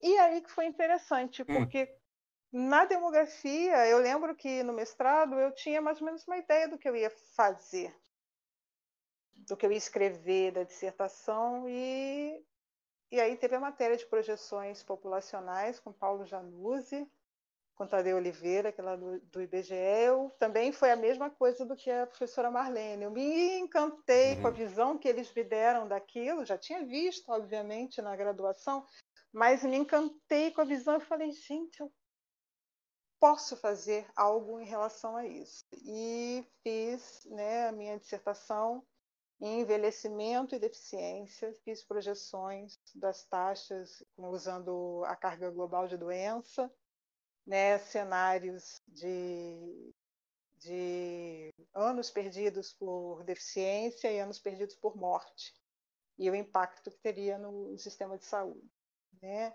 E foi que aí foi engraçado porque foi saúde e é, é vinculado inclusive às coisas do, do, seu pai lá, né? Caramba. E eu lembro quando ele assistiu, porque ele foi assistir a, a defesa, eu lembro que ele virou para mim e falou assim: Eu sabia que lá na frente.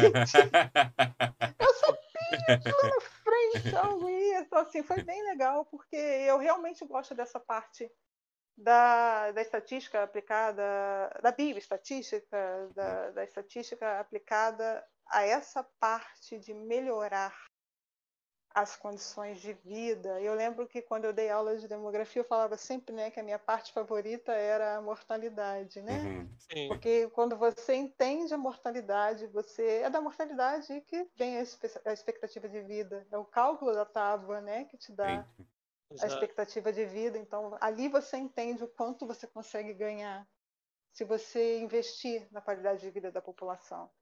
E aí que é a beleza da estatística, assim. Então, nunca, eram dois lados distintos, uhum. né? É, acho que assim, é, e aí foi, quer dizer, aí me formei, trabalhei na Vale do Rio Doce, trabalhei no laboratório de análises clínicas, fazendo análise de séries temporais de convênios, tipos dos convênios, né? Qual era a época que as pessoas procuravam mais com os dados dos convênios.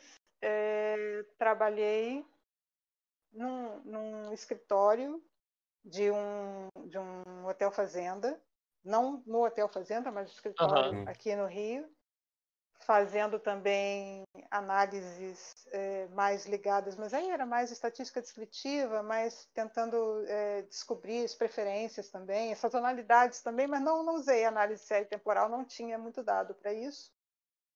É, foi outro tipo de, de trabalho. Depois fui para Vale do Rio Doce, fiz o concurso que eles tinham na época, é, prova de capacitação, programa de capacitação de juniores, os PCJs da Vale.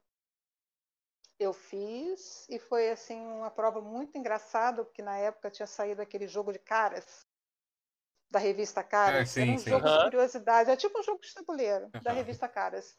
E eu jogava aquilo direto com as minhas amigas, assim. A gente jogava aquilo direto. Ah, não tem nada pra fazer, vamos jogar. A gente já sabia as respostas de cor e perdeu a graça. A prova de conhecimentos gerais foi toda daquele jogo, Meu. Deus. Muita coisa tirada dali. Eu, ah, Incrível. e, e, e, aí fui.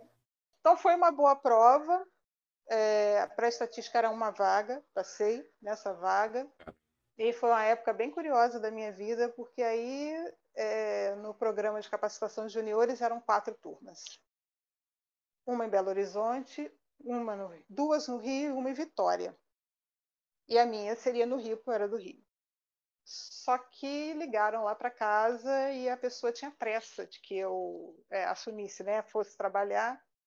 Era um curso que antes passava quatro meses em imersão né, na, na Vale para compreender o que é a Vale do Rio Doce, blá blá blá.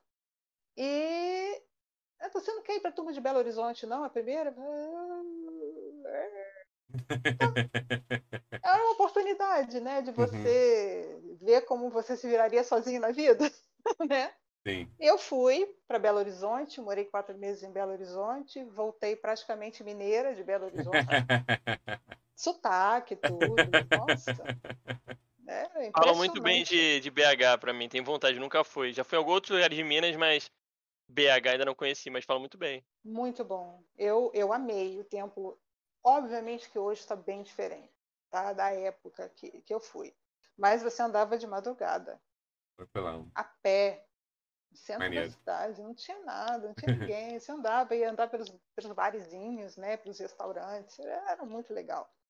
Foram quatro meses que eu aprendi bastante sobre a Vale. Fui trabalhar no fundo de pensão da Vale, que é a Valia, com a parte de concessão de benefícios, né? É, foi assim também uma experiência ótima e tinha uma amiga que, que, traba que trabalhou lá, trabalha ainda lá, e aí que entra a história dos Backstreet Boys. Opa, olha ele aí. Porque cada uma de nós tinha um tempo para ouvir música. Hum.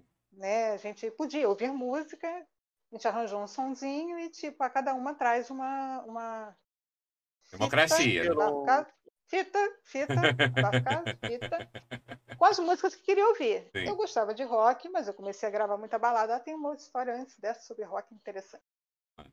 Gravei bastante balada e tipo Poison, tipo Tesla, um pouco de Guns N' Roses, Sim, Bon sim. Jovi, qualquer coisa que passa todo mundo.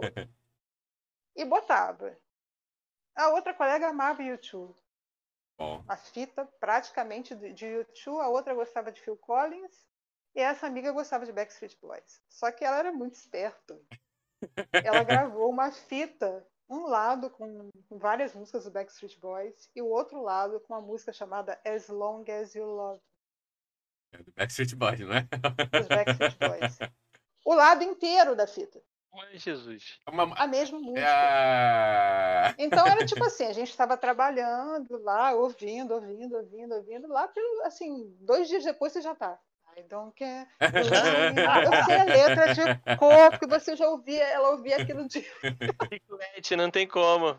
Gente, não tinha como, não tinha como, não tinha como. Assim, não sei nem se ela tá assistindo, se tiver, mas foi muito bom, foi muito bom, porque eu acabei assim. é, Aí ela começou a trazer outras coisas e a gente ouviu assim e acabou, acabei, é o que eu falo, gostei por osmose, né? Porque Sim. já tava, já ia para casa embora, assim, para casa. Mas era um vício também, né? eu ia falar isso. todo Teve uma mundo, época é. que eu ouvi bastante Eu também. ouvi assim também, É. outros, e Eu você tinha CD, eu acho. Eu já tive CD eu acho.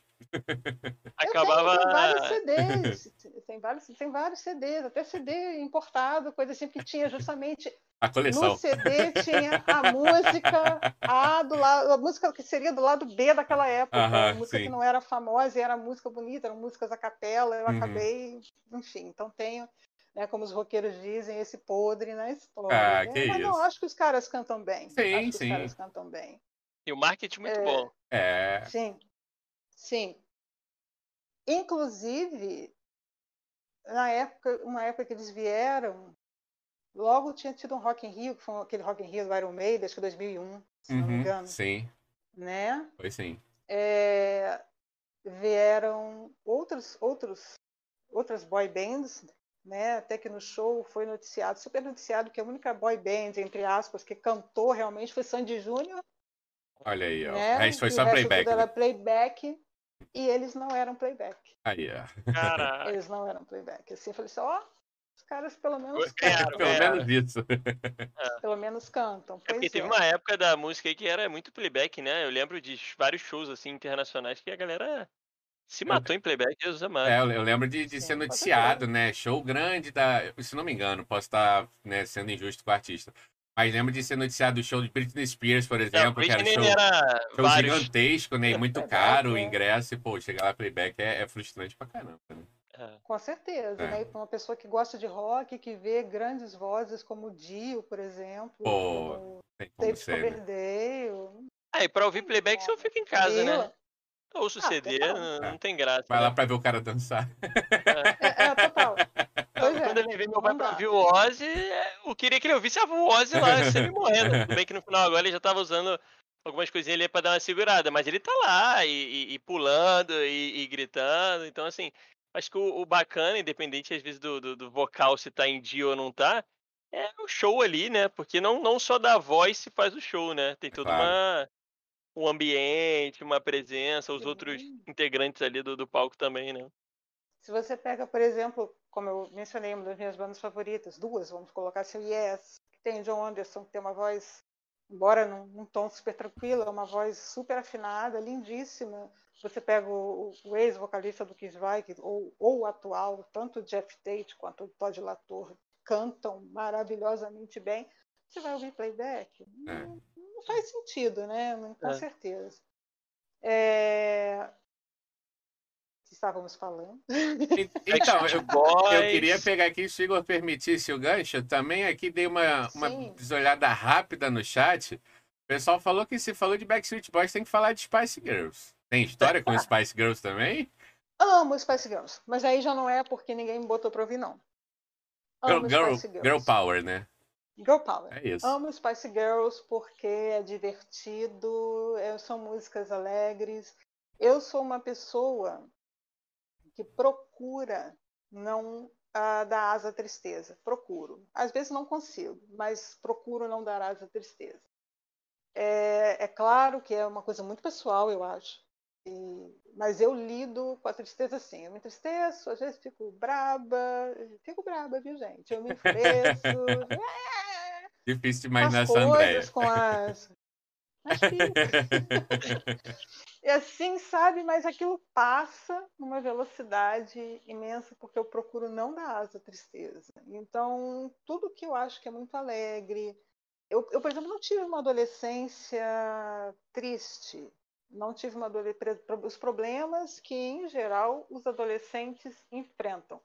Talvez porque eu fiz uma transição muito rápida. Sim, sim. Em termos de estudo. Então, assim. Teve que amadurecer, talvez, né? Mais, mais rápido. rápido. Com então, certeza. assim, não tive, não tive tempo sim, né, sim. de sentir as tristezas da adolescência. Então, assim, na época que as pessoas ouviam bandas um pouco mais assim profundas do sentido da vida adolescente, eu estava ouvindo Plebe Hood. Maneiríssimo. Estava ouvindo Plebe Hood. Então, assim, estava ouvindo bandas mais com cunho mais, é, é, é, talvez, politizado. Negócio talvez... revolucionário, né? Mudar o status quo, né? Exato, exato, exato. E, e então, assim, é, a música, para mim, se ela me transmite aquela alegria, e eu, eu embarco nela. E a Spice Girls foi exatamente isso. Spice Girls é muito alegre, é muito divertido. Muito, muito divertido. Eu amo, eu amo. É um show que eu não vi, elas não vieram, nunca vieram, é. né? Um show. Não sabia que elas nunca tinham assim, vindo aqui. Não, nunca vieram. Hum. Já, já veio, se não me engano. Argentina, talvez? Em algum canto da América Latina, nem isso. Não nem isso. sei. Eu acho que na América Latina não, não vieram. Eu acho. A carreira delas tá? não foi tão longa. Ou foi, eu tô falando merda, André? Foi, foi longa, assim, né? Ah, foi sim. Foi, né? Claro que Foi foi, sim. tô falando Foi besteira. sim, teve filme, gente. Eu fui ver o filme É, teve no filme. cinema, gente. É, tô, tô, tô por fora Eu ver não no sabia que tinha filme. cinema e eu cantava no cinema lá, feliz da E vida, elas depois totalmente. terminaram, né? É, diferente de Backstreet Boys, que eu acho que até hoje ainda estão É, aí, o né? Backstreet Boys eu acho que ainda Sim. ainda ainda estão Voltaram a é. fazer show e tal. Elas eu acho que eu não, não lembro de ter. Depois que terminaram, não sei se voltaram alguma vez. Deve ter Fizeram voltado, né? aqueles- Algum especial, Alguma né? reunião especial. Para as Olimpíadas, se não me engano. Hum, Foi Olimpíadas em Londres? Pode ter sido. ser, Faz pode ser. sentido, eu lembro. Voltaram, sim, sim, e acho que andaram voltando recentemente também para fazer tipo um outro, um- algum outro tipo de show. Aquele showzinho Mas pra nunca dar, dar aquele up na grana também, né? Nunca faz mal pra ninguém. Nunca faz mal para ninguém, exatamente. Eu Encontrar lembro, as eu lembro, amigas. gente, É. gente, Kiss, Kiss. Eu lembro do Gene Simmons falando nunca mais na minha vida eu toco com esse Freely com Peter Chris. e tocou muitas vezes. Até a grana. Gente, tocou muitas vezes depois. E eu lembro que eu- eu- a minha amiga Luciana ela tinha também uma coleção de Kiss Reich. Eu apostei com ela. Falei, ainda vou ver o Kiss de maquiagem com Peter Chris e esse Freely. Nunca, André, não. O Jimmy não vai- não vai Oh. tocar com eles nunca mais. Aposto minha coleção de Kiss Reich. Dinheiro. A turnê, se não me engano, foi a turnê do Psycho Circles. E, e eu falei assim: "Ô, olha, se eu fosse malvada, eu ia pegar essa coleção do Reich toda. Não tem como, Né, essas bandas assim, é, elas até acabam cedendo em algum momento, né? A Porque pressão do público também. Não- Acho que a gente tá É. falando grana, mas é, poxa, pode ser uma coisa de ego também. Você tá lá vendo que tem uma porção de gente querendo que você volte a performar artisticamente. É óbvio que tem a Com grana, mas tem certeza. isso também, né? Com certeza. Com certeza, com certeza. Então, assim, Spice, nossa, é um show que eu amaria ver, eu gostaria muito, muito, muito de. de- Maneiro. Talvez um dia ainda vá. Aí, quem sabe. Talvez um A- dia ainda vá. Falaram ali no chat que em 2019 teve a tour pela Grã-Bretanha, então na verdade eles estão bem ativas. Estão Aí, super viu? ativas aí, ó. E a Pois pandemia é. provavelmente atrapalhou essa, esse segmento Essa aí, né? volta, né? Sim, É. sim, sim, sim. É. É, Inclusive, se no chat for a Jeane que tiver colocado. É a J. Christie, pode ser que sim. JX, exatamente. Ó, vamos ver Spice Girls juntas, X, com toda isso, isso é. certeza. Iremos ver Spice Girls juntas ainda, com certeza. Então, e aí foi. Então tem esses momentos, assim, tem momentos engraçadíssimos, assim, dessas, dessas incursões, assim, é, em festivais das bandas. Tem é, histórias, por exemplo, de, de- uma história que eu não esqueço, de, de estar, é, acabar, por um acaso, ficando hospedada no mesmo hotel das bandas, né? Porque foram para São Paulo, vão para São Paulo, vamos, né? Vamos para São Paulo, vamos bem, né? Uhum. Eu, eu, eu- as minhas aulas particulares eram basicamente para isso. Eu tinha meu fundo, fundo de coleção e show. Então, eu dava aula, né? Eu dava aula sábado, domingo, dia santo, feriado, véspera de Páscoa, domingo de Páscoa, véspera de Natal, Meu Deus, sexta-feira meu santa, eh, carnaval. Instituição tive- Andréia não parava nunca. Não, nunca parava, porque eu acho assim, o aluno precisa. E é Sim. uma coisa que eu, enquanto professora mesmo particular, enquanto fui, né, professora de vocês na ENSE, eu acho assim, você está ali para ensinar. O aluno tem a necessidade de aprender.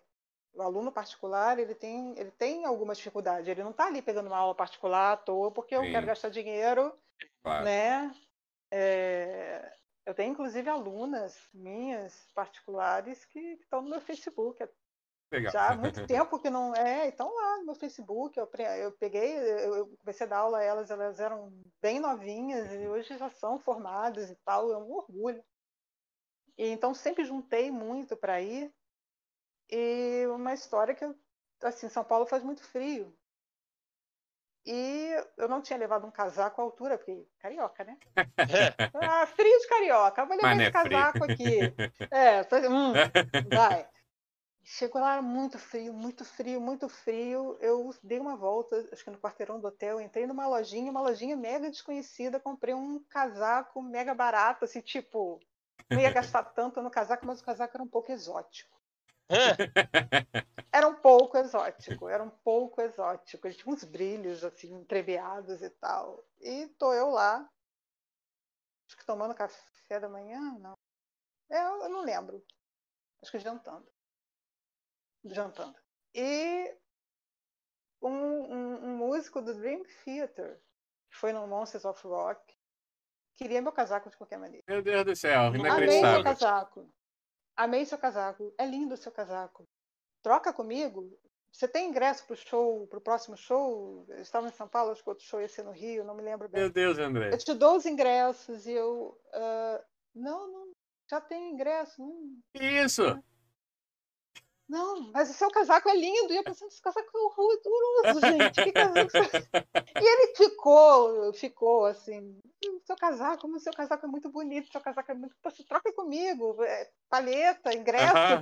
Você não trocou, Eu digo, não, não, não, não. Ah, espera. Ok. Dia seguinte, fechando a conta do hotel. Ele fechando a conta do hotel junto, ele olhou pra mim, Ah, mentira o maior bico. Eu falei, você gostou mesmo daquele casaco? Você tem certeza que você gostou daquele casaco? Não, é lindo. É pra, pra fazer show é ótimo. Tá bom, então. Abri a mala e tirei daí. Que incrível, que história maravilhosa, cara. Mas eu não tenho nada aqui, não, não, não, na boa. Tô voltando pro Rio. Minha terra é quente. Faz esse casaco. Eu, ai, eu achei engraçadíssimo, porque ele Sim. realmente ficou muito, muito. que história muito, legal, muito- cara. E eu pensando assim, gente, era, um casaco que se eu te disser, brincadeira. não. Mas talvez para um artista se apresentar, porque ele tinha uns brilhos Uhum. entremeados e tal, fizesse uma diferença. Eu acho que na época, eu não sei nem se ele era músico de apoio, eu, se não me engano, porque assim, de Dream Theater eu entendo pouco. Mas ele era, acho que, o tecladista da banda. Uhum. É, Essa história é muito engraçada. assim. Sensacional, sensacional. Muito Eu único. sempre me lembro assim de- dessa história mesmo, muito, muito fofa, na verdade. É, outra história também, que eu sei que todo mundo deve estar pensando assim, não, mas e o Megadeth, né? Mas e, não fala do Megadeth, né? E o Megadeth? Tem uma história que eu acho muito legal também. É, quando o baterista saiu da banda, o Nick Menza, hoje a gente tem com respeito a todos os bateristas que passaram pelo Megadeth depois do Nick Menza, mas eu acho que agora a gente encontrou o baterista, a gente, né? Porque sabe, eu sou da banda também. para, para da Faz banda. parte. Tô dando, ali, tô dando ali palpite e tal, né? É, acho que a gente encontrou uma pessoa maravilhosa que toca no nível que o Nick Menza tocava, talvez mais até. Eu, eu, assim, muito admiro muito o trabalho do, do Dirk, que é o, o baterista novo do Megadeth. E, só que na época que o Nick Menza saiu, entrou um baterista chamado Jimmy DeGrasse, que era de uma banda chamada INT, que foi do Suicidal Tendencies também. E teve um show em Curitiba e o show foi cancelado porque o equipamento não chegou. O show era Nossa. numa sexta, pois é, sábado era São Paulo, domingo era folga e acho que terça era Rio de Janeiro. Não lembro o ano, sinceramente não lembro o ano. E as pessoas foram para a porta do hotel, sabe? E, ah, não- e- e a gente lá e me chamaram. Tem como você avisar essas pessoas? A porta do hotel tá cheia, tá? Hum. Tem como você avisar essas pessoas que a gente vai remar... conseguiu remarcar o show para segunda, que todo mundo pode apresentar o mesmo ingresso na porta, que não tem problema? Posso. Aviso sim. Você é brasileira, né? Vai. Não, tranquilo. Facilitar. Vai facilitar, tá ótimo. Sim, aviso. É, você acha que um de nós deveria ir? Também? Que isso?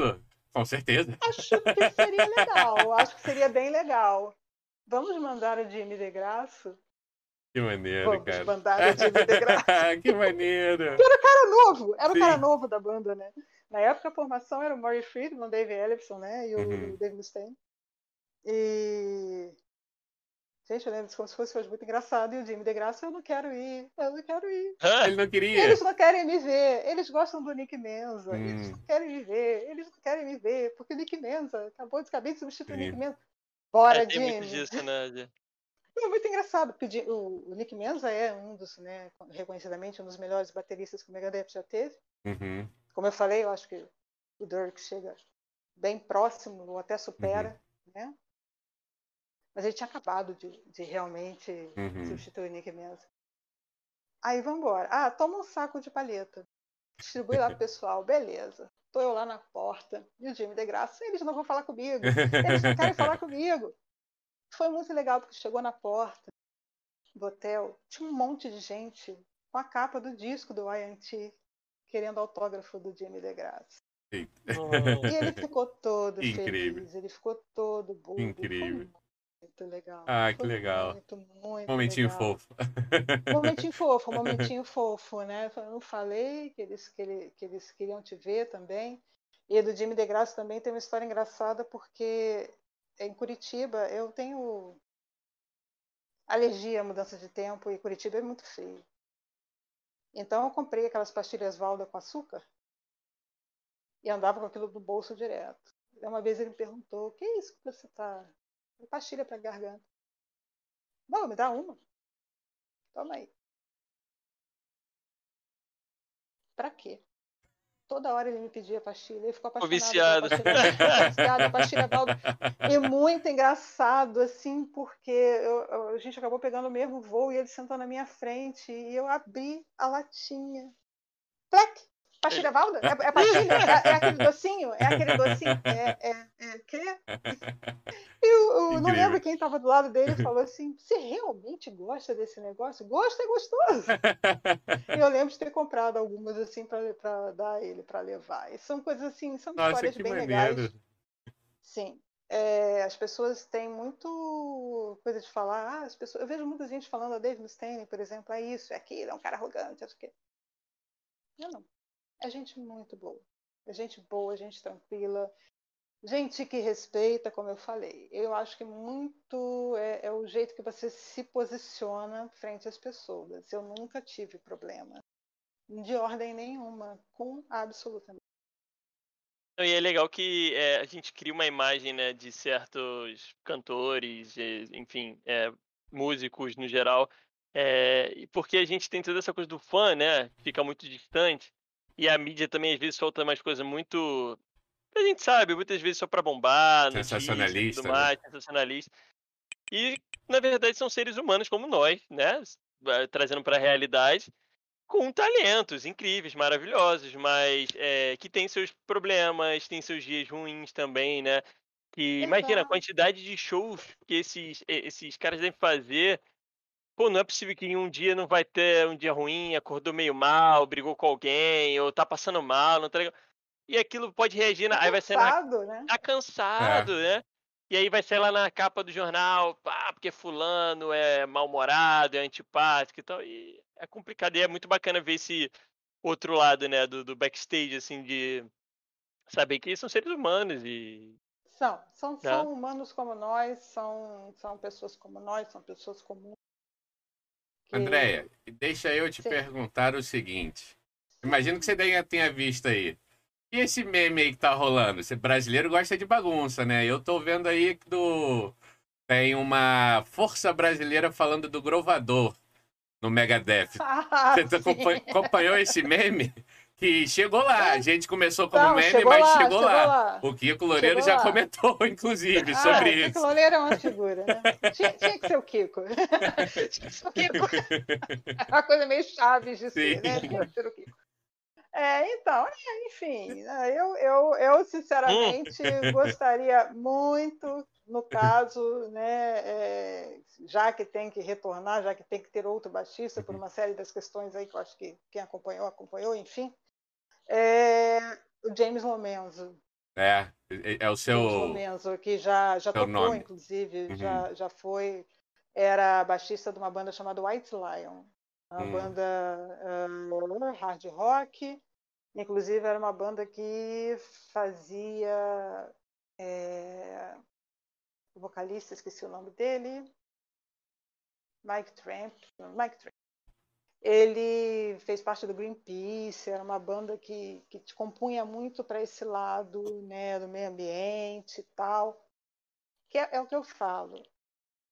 a banda, para mim, ela tem que ter também a riqueza da letra, a riqueza Claro, da, da- da melodia, mas a letra me chama muito a atenção. E eram, eram letras, é, algumas letras bem voltadas para essas questões do meio ambiente. Ele é, declaradamente andou aí até. é, no... Tem uma letra que é inclusive para aquele navio Rainbow Warrior, algo do gênero, que era um navio do Greenpeace e tal.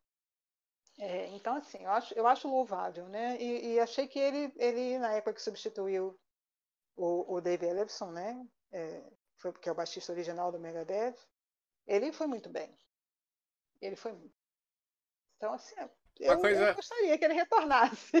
Uma O pessoal coisa. está querendo pedir o Mariucci também. É. O pessoal quer fazer um. Aproveitar, né? O que o Kiko Loureiro tá lá e ficar mandando, né? Os, os Uma coisa que eu, eu sou fã do, do Megadeth, mas mais a distante, né? Acho que como você falou de algumas bandas, é a relação que eu tenho com o Megadeth. Já ouvi, gosto bastante, mas não conheço tanto. Mas uma coisa que me chama a atenção, não só no Megadeth, mas outras bandas de rock que a gente curte, é que tem o seu momento de, de mudança, né? De elenco, vamos dizer assim, mas a essência, pelo menos do meu ponto de vista, que acho que claramente não sou um fã tão hardcore quanto você, Andréia, que a essência do Megadeth tá ali, né? Troca um cara, troca outro, mas em si a, a banda parece estar tá tocando a mesma coisa, não parece que mudou, né, ali o, o grupo artístico. Isso, isso eu acho muito do caralho, né? De não conseguir não perder a essência. A banda em si ali tem uma essência, sabe o que tá tocando, sabe o que gosta de fazer. Apesar de, claro, você, como uma super fã, às vezes pode torcer o nariz pra uma mudança ou outra. Como eu torço também o nariz em uma mudança ou outra das que eu acompanho mais, né? Óbvio. É, não, no caso, sim, acho que quem gosta de Megadeth, quem acompanha a carreira do, do Megadeth, já passou por várias mudanças Uhum. de, de line-up, né? Já teve várias mudanças de, de músicos. É, houve uma formação que encantou, né? Que foi a formação da época do Rust in Peace, que tinha o Marty Friedman, que é um guitarrista virtuosíssimo, né? E tinha o Nick Menza, que era um baterista maravilhoso, excepcional. E os dois que sempre vinham juntos, que são os dois Davis, né? E agora aí, com os problemas que, que aconteceram, o Dave Ellefson teve que sair, né? É, enfim, eu acho que para não causar muitos desgastes né, para a banda e tal. Eu não sei se é definitivo, não Uhum. acho que tudo passa. Deixa eu aproveitar então, trazer um. eh, Aproveitando que a gente tá aqui na música que eu vi aqui também rolando no chat. Chat tá ajudando. Que história é essa do, com Bon Jovi? Tem dúvida se é meme ou se realmente existe essa paixão de Bon Jovi. Falaram até aqui que se falar de Bon Jovi a live vai durar quatro horas. Gosto muito de Bon Jovi. Bon Jovi, por exemplo, é, Bon Jovi é uma banda da minha adolescência, né? Como eu comecei a gostar de Bon Jovi? É, pelos clipes que passavam na época. É, e como eu falei, todo mundo que gosta de rock tem a sua, a sua vontade de, de, de tocar algum instrumento, etc. O primeiro disco do Bon Jovi não é um disco tão comercial assim. É um disco que é um pouco diferente do, do que você vê de hoje de Bon Jovi. E assim eu conseguia cantar as músicas. Assim. E uma música chamada Shot Through the Heart, se vocês ouvirem depois, é uma música muito bonita, conseguia cantar ela assim, quase no tom certinho. Sei qual é. Ué? Zé deu uma mim? travada. Zé deu uma travadinha. Alô, alô, Olha aí, produção. ó. Foi Galera falar de Bon ó. cabo, hein? Galera puxou o cabo da Andréia, foi só ela falar de Bon Jovi, hein? Olha só, a quem interessa calar a Andréia sobre Bon Jovi. Vamos aguardar aqui pra ver se. internet ao vivo tem disso, pessoal. Vamos ver, às vezes aconteceu alguma coisinha lá na internet da Andréia.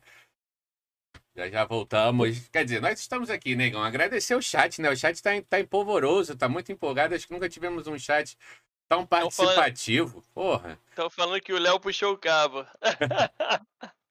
Me- Meteram uma aqui maravilhosa, Igão, que, porra, mexeu com o meu coração, ó. Frase, frase filosófica do, do Sartre aqui, quem mandou, acho que foi o nosso amigo Léo Vasconcelos Leonardo. Não importa o que fizeram com você.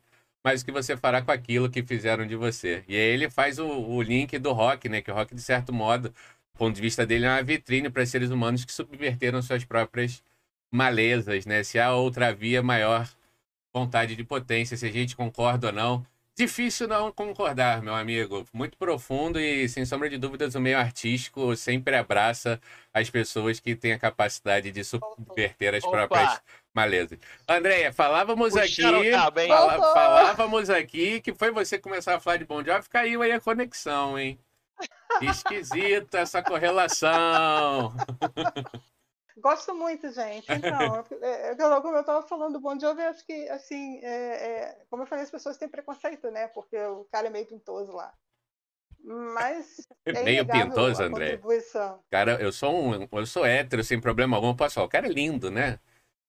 É pintoso. Ele tem 200 anos e é mais bonito do que for. É um vampiro, pô. Não é possível. É isso, o cara é pintoso. Como assim? Oh. Veja bem, tem que ser respeitoso. Perfeito, perfeito. Mas não tem perto, entendo, entendo. entendo. Por isso que a internet, ó, puxaram o campo aí. Foi ele, foi ele. Ó, falou de Bon Jovi. Então, não, pois é, assim, é, é mas é, eu acho que é inegável a contribuição dele para a música, é inegável a contribuição dele enquanto ser humano, é uma pessoa assim que a gente vê. Gente, é, é, é assim. Eu lembro que o pessoal fala muito daquele Rodrigo Hilbert, né? Sim. Rodrigo Hilbert, né? O cara constrói casa e tal. Gente, o Bon Jovi lava louça no restaurante. no restaurante dele. Ele fez um restaurante que a pessoa entra, come, paga com o que tiver no bolso, com o que puder pagar. E se não, não puder disso. pagar, vai lavar a louça. Não sabia disso. Sabe? É, pois é, ele lava a louça. Tem várias fotos dele, o pessoal tirando lá dele, lavando a louça no restaurante. Então, eu acho que é uma pessoa assim, muito simples. Né? Apesar da, da importância que tem. E, gente, é Bon Jovi no violão, no luau, não tem para ninguém, né, gente? É, é, é, gostoso de cantar, é gostoso de ouvir sim, sim. e tal, apesar do rapaz ser pintoso. e, e, e, aí, eu acho que a verdade é que o rock tem essas diversas camadas que a gente poderia ficar falando meia hora aqui sobre todos os tipos possíveis e impossíveis e que cada um tem seu valor, né? É óbvio que a gente sempre vai ter um ali que toca mais o nosso coração, e eu sei que tem uma galera mais hardcore do rock, não, não pode, eu, é, tem que ser isso aqui, ponto, acabou e tal. Mas a verdade é que eu acho que cada um tem o seu papel na. É, como, como na música no geral, né? Eu, eu, eu considero uma pessoa eclética, assim, eu acho que é, é, hoje eu tô muito mais no samba, ou, ouço bastante rap nacional também, que eu gosto bastante. É, mas eu não, não tenho essa de. É óbvio que eu tenho preferência, mas eu acho que cada um tendo uma letra de qualidade e le, tendo um, um, até um ritmo também para uma, uma festa mais dançante, né, alguma coisa assim. Eu acho que tudo tem seu valor, né? Então no, no rock eu aprendi muito disso, né? Você consegue desde aquela música mais melosa lá que é pro namoro, pra uma coisa mais adolescente ali que você tá, e para um show de bater cabeça insano, né? Então, eu acho muito bacana, eu acho muito bom essa. Que eu sinto falta, eu acho que um pouco disso, né? É, hoje. Ah, sim, sim. É... Eu acho. Eu, eu, eu, hoje eu acho que tem poucas, poucas músicas que têm uma qualidade efetivamente musical, um trabalho musical. É... Óbvio, existem gostos e gostos e, e afins, mas assim, está falando de samba, por exemplo, se você pega uma riqueza das letras do Cartola. É surreal, é, surreal. É inegável. Você gostando ou não, é inegável, né? A gente teve uma perda grande aí do Nelson Sargento Sim. e tal. É, eu acho que cada um tem, tem seu valor, né? Como eu falei, eu sou muito ligada em letras pela educação né, que eu tive, no sentido entenda o que você está cantando, qual é a mensagem que você está passando, né? E eu tenho ouvido também muito bandas de metal cristãs. Existem bandas de metal maravilhosas cristãs, assim, com letras mais ligadas, né, em coisas bíblicas e tal. E é, é maravilhoso, tanto. Mas as pessoas têm lá os seus preconceitos, né? É, eu já tenho preconceito com tudo. Sim, né? Tem gente que tem preconceito com tudo. Se você, enfim, sua religião, o jeito que você vive sua vida, sua profissão, ou, ou, ou enfim. As pessoas, ah, quando querem arranjar os preconceitos, elas arranjam. Arranja um motivo para ter seu preconceito, né? Complicado. Exato. E eu acho assim, é, é uma coisa minha, tá? Eu acho que preconceito é, é você projetar no outro sua não aceitação de si mesmo. Eu sou assim. São as minhas escolhas. É, eu não posso impô-las a você. Eu penso muito nesse sentido. Se você entende que o meu jeito de vida é um jeito de vida legal, que eu seja uma inspiração para você, mas jamais te forçar a ouvir ou a gostar ou a professar uma fé ou, ou nada disso. Então acho que passa muito isso passa muito pelo respeito, Exato. Né, à diversidade do ser humano. Acho que a gente ser mais exemplo e menos é, Menos apontar o dedo, né? Sim, eu acho que é, é, é, o jeito que eu vivo minha vida, por exemplo. Continuo, é, é, eu continuo ouvindo música que, que, em geral, o cristão chama música secular, né? Uhum. É, eu continuo ouvindo música secular. Estou aqui, né? enfim, né? agora tem aí uns, uns louvores bem legais, bem rock and roll. Tem, quem se interessar por, uma, por um acaso, tem um, tem bandas boas, tem Bride, tem Petra, tem até nacional tem Fernandinho, né? Fernandinho é muito bom, gente. Fernandinho, Fernandinho é muito bom. Ouçam sem preconceito, é, é claro. bem legal. É, é bem legal, é bem a gente, é bem rock and A gente no finalzinho tem um momento que a gente pede indicação. Eu vou cobrar indicações então dessa, dessa área aí, ou já fico essa de indicação, mas você repete Sim. depois de novo para anotar, porque eu quero pegar certinho essa galera aí. Pode deixar, é bem legal, é bem legal. A gente tem que ser mais atitude e exemplo e menos dedo apontado para os outros. Sim. Eu, eu sempre Concordo. penso dessa forma. E acho que mais Aí, aberto voltando, também, é... né?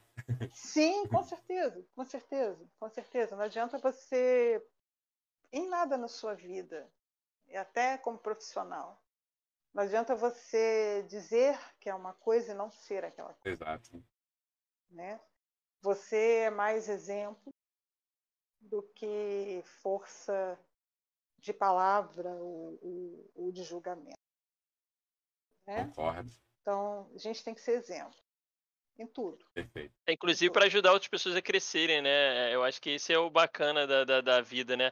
Essa interação que a gente tem e fazer com que os outros evoluam também, né? Eu acho que como você teve seus exemplos durante a vida, olha como Verdade. são importantes, né? Referências, é, né? Sim, com certeza. Falou com de certeza. tio, tia, mãe, pai, exatamente.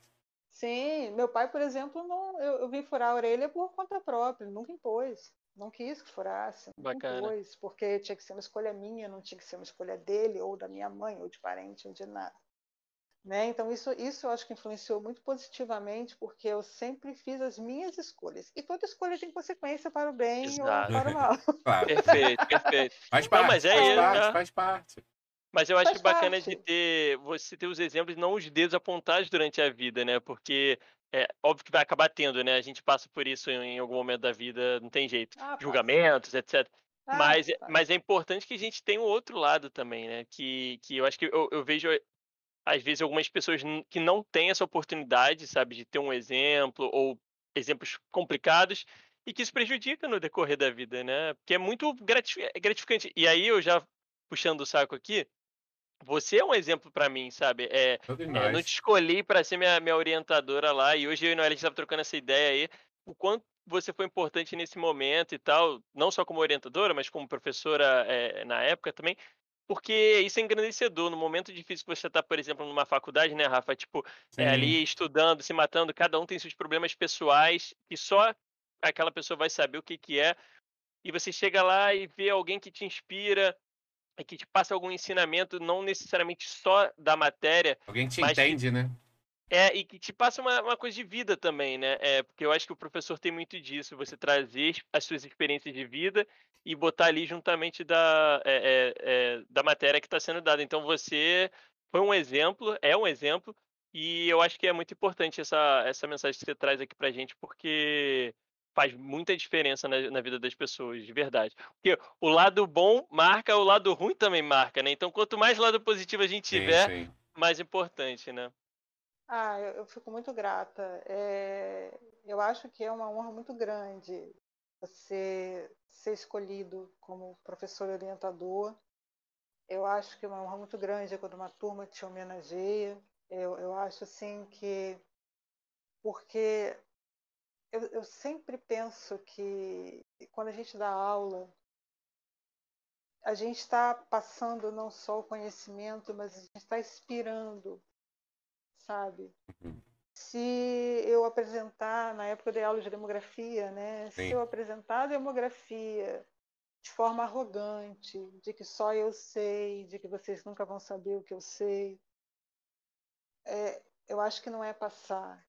Um é ruim para mim, porque eu preciso aprender mais, porque ninguém sabe tudo. Eu preciso aprender mais para passar mais para vocês. E dois, é, para mim a coisa mais linda é ver quantos de vocês, assim, sabe, é, cresceram e, e, e, sabe, tiveram seus caminhos e tal, e, e lembrar do, do, da professora, no caso, eu acho que é uma honra muito grande. É bem aquela coisa, né? Você sempre quer que o, o aprendiz supere o mestre. Porque se vocês Aí tá longe. me superarem. Nesse É. caso aqui. Não, não, Não, não. vou- Não cria essa Não, expectativa. Não, mas é verdade. A gente, a gente quer passar tudo o que a gente sabe. Eu acho que o professor é isso, sabe? Passar tudo que sabe, vocês têm que superar, vocês têm que saber igual o que eu sei, sabe? Não, não esconder nada, não, não ficar, não fazer aquelas provas loucas que a pessoa não consegue resolver e depois você virar. "Ah, Ninguém fez Tipo, aquela questão. Mérito, né? Não, pois é, daí? Você não está provando nada, você está provando que você é um idiota, só isso. Você não tem mínimo perfil para ser professor. Você não entendeu você qual é o seu rolê aqui, meu amigo. não entendeu, seu- não entendeu a sua função. É igual orientador, o orientador tem que estar ali, o orientador tem que estar orientando. É, as pessoas confundem muito. Ah, o orientador chega ali, ah, mostrou isso aqui, leu. isso- Ah, tá, faz aí, faz não sei o quê. Não, você tem que sentar, você tem que discutir com o aluno, você tem que mostrar, você tem que trazer, porque quando você está fazendo uma, uma trabalho final de curso, você está aplicando tudo aquilo que você aprendeu. Então, Uhum. mas obviamente você é um profissional que está entrando, você está você tá começando a sua caminhada. Então, por que, que a gente orienta? Para te mostrar. Olha, eu pensei em fazer isso aqui, professor. Ele, Não, olha, isso aqui eu acho que de repente se a gente fizer assim, sabe, é orientar mesmo. É, é- é pegar um problema real que vocês apresentam no trabalho final de curso mas é como se a gente fosse um, sei lá, um, um profissional ajudando outro profissional. Uhum. Legal É, essa é visão que você tem. é- Essa visão que você tem, acho que só te engrandece, André. E acho que não é todo mundo que enxerga dessa maneira. É isso. Mas então eu- a pessoa não pode ser professora. Professor é isso. Tô falando da minha percepção, não tô julgando ninguém, não. Mas eu Sim, acho eu que entendi, maravilhoso, é. maravilhoso essa percepção que você tem. Ah, obrigada, mas assim, entendeu? É- Aham. eu acho que é, o- é o básico do que a gente tem que fazer. É um momento é muito passar. difícil, né? É, eu lembro, eu e Noelle, cara, na, eu, eu lembro que eu descobri, na, na- na- quando eu tava fazendo TCC, uma doença autoimune que eu tinha de pele. Não mata, nada demais. Coisa que dá umas bolhas ali, vira, aparece. Aí eu descobri porque foi a primeira vez que eu tive um estresse muito grande, assim, de sentido de, de ansiedade, né? E tal, nervoso com aquele momento. E aí começaram a surgir bolhas na minha mão, eu fui no médico e descobri lá, "Ei, você tem um negócio. Então, assim, você imagina, você tá num momento mega importante da sua vida, que é o final de uma, uma, uma graduação, é, onde vai definir muita coisa ali. É, foi o que você falou, é é uma iniciação né, para o mercado de trabalho. Então, é, e é um fechamento de um ciclo muito importante. E a gente sabe que na é muito doloroso e muito. é, é, não é tão simples assim. Entram muitos, saem poucos, a Uhum. gente sabe disso. É, então, nossa, tem uma. é, por isso que eu, eu faço questão de elogiar aqui deixar esse registro, porque é, o, o quanto foi importante ter alguém que tra- me tratava, e tratava a Noelle também, que foi orientadora dela, com respeito, é, com cuidado, com atenção, é, entendendo aquele momento, a importância, né? Então é você se pôr no lugar do outro e falar, caramba, sabe, se- ser humano, ser humano, eu acho que é isso. é- é- a gente não pede muito, né? É, é, eu acho que às vezes as pessoas tentam inventar muita coisa, tentam achar que tem que fazer isso e tal, mas na verdade a gente quer o, o, um ser humano que respeita, que faz tudo, e você fez isso muito é, é, com exímio, assim, incrível. É, e certeza. não poderia deixar passar aqui, eu puxo o saco mesmo. É, Ah, tem que, tem, tem que elogiar, porque a gente tem que é, elogiar e quem tem que merece ser elogiado. Ah, pô, num que isso. momento hoje muito ruim que a gente está vivendo, de muito ódio sendo disseminado, muito problema acontecendo no mundo, no Brasil, né, no Rio que a gente vive. Então, eu acho importante a gente é, é, levar pessoas boas aqui, deixar isso claro, porque são com essas pessoas que a gente cresce, evolui. Ah, Então, assim, hoje parte de mim estar aqui, eu, eu ser estatístico, dividir esse projeto com o Rafa e tudo mais, é, é muito também você tem um pedacinho dessa movimento, desse sim, trajetória sim. aqui. Só agradecer de verdade. Ah, obrigada, gente. Fico muito, muito emocionada, porque é o que eu falo, é uma responsabilidade grande quando você aceita orientar um aluno. Eu lembro do dia que você veio conversar comigo, né? Professora, que posso, tem um tempinho, vamos sentar, conversar e tal. E eu acho que a gente tem sempre, quando a gente se propõe a fazer algo, a gente tem que fazer bem. Senão, não faça. Porque você vai prejudicar o seu aluno, você vai prejudicar a formação dele.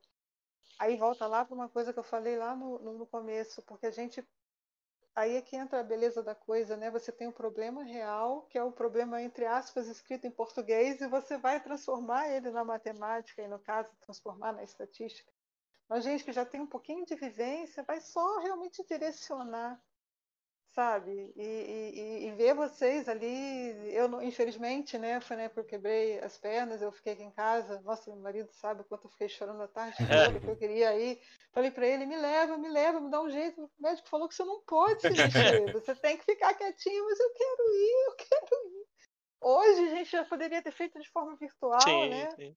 Para mim foi assim, nossa, uma dor imensa não, não poder, de verdade, porque eu, eu gosto de acompanhar eh, até o fim, sabe? Eu gosto de estar lá, eu gosto de, de ver vocês vencerem, porque eu acho que o, nosso objetivo, quando a gente ensina, é exatamente esse: é ver o aluno vencer, é ver o aluno sair dali e dizer parabéns.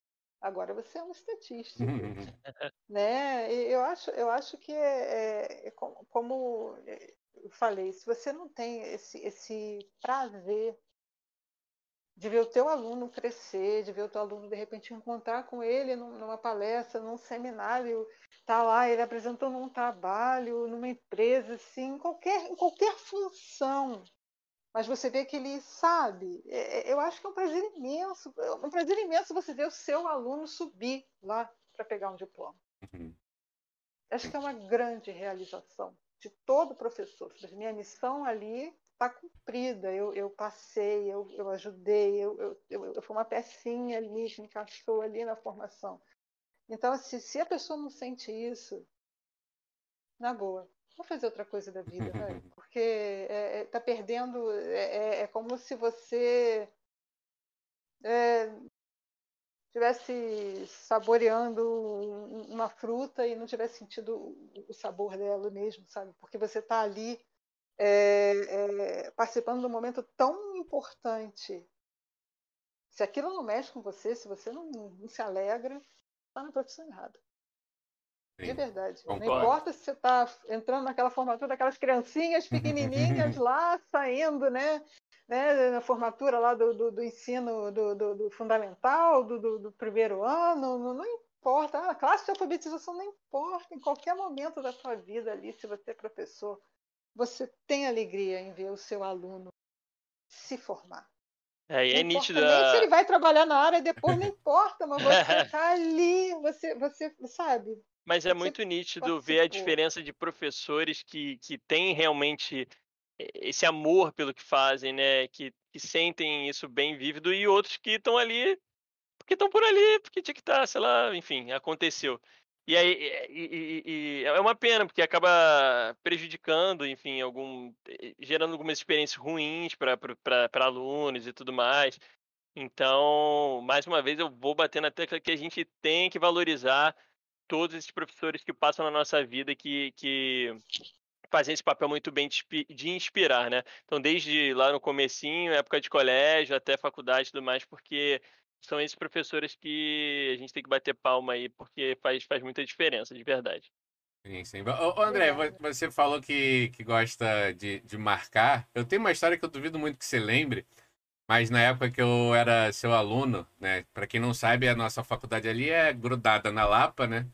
E aula à noite, eventualmente, você vai ali tomar uma cervejinha depois, com os amigos, tudo Ou no mais. circulador, coisa rápida. É, essas coisas, né? E aí, na época, minha namorada, a gente ia sair com o pessoal da faculdade e minha namorada é formada em pedagogia, professora, nada, nada a ver com matemática. A última coisa que ela viu que ela gosta de matemática é, sei lá, função de segundo grau né? Cara, só ressaltando, era sua namorada virou sua esposa isso, dia, né? Isso, isso. e, e justamente, como a gente está junto há muito tempo, né? A gente viveu a experiência de faculdade juntos. Então, eu ia avançando em estatística, trocando experiência com ela, da mesma forma que ela ia avançando em pedagogia, ela trocando experiência comigo. E foi cada vez mais difícil acompanhar a experiência do outro, obviamente, né? Porque eu não estava estudando pedagogia, ela não estava estudando estatística. Mas enfim, estou falando isso porque teve uma, uma noite que a gente ia sair é, depois da, da sua aula. E aí a gente se encontrou lá na faculdade, e aí era o grupo de amigos né, da sala. É, aí ela entrou para a sala antes de você entrar, né? E ficamos ali, tudo mais. Aí você chegou para dar aula e todo mundo falou: fica aí, fica aí, André, gente boa pra caramba, não vai nem falar nada. Você fez até alguma brincadeira, aí tem aluna nova e não sei o quê. Aí, né? Apresentei, perguntei se tinha algum problema. Você falou, obviamente, que não tinha problema nenhum.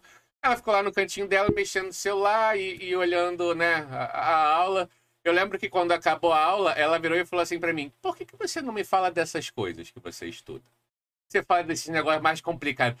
Ela gostou, ela ficou fascinada pela pirâmide etária, pela demografia. E essa semana, isso, André, eu não faço a mais remota ideia de quanto tempo tem. Não, não faço ideia. 10, 10 anos, 8 anos.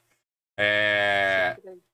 Enfim, e aí, né, essa semana, né, quando a gente confirmou com você, eu falei para ela, ah, vou, eu e Igor, a gente vai conversar com a Andréia lá da ENSE, né, no Cabeça Ativa. Ela falou, é aquela professora de demografia que ensina a pirâmide?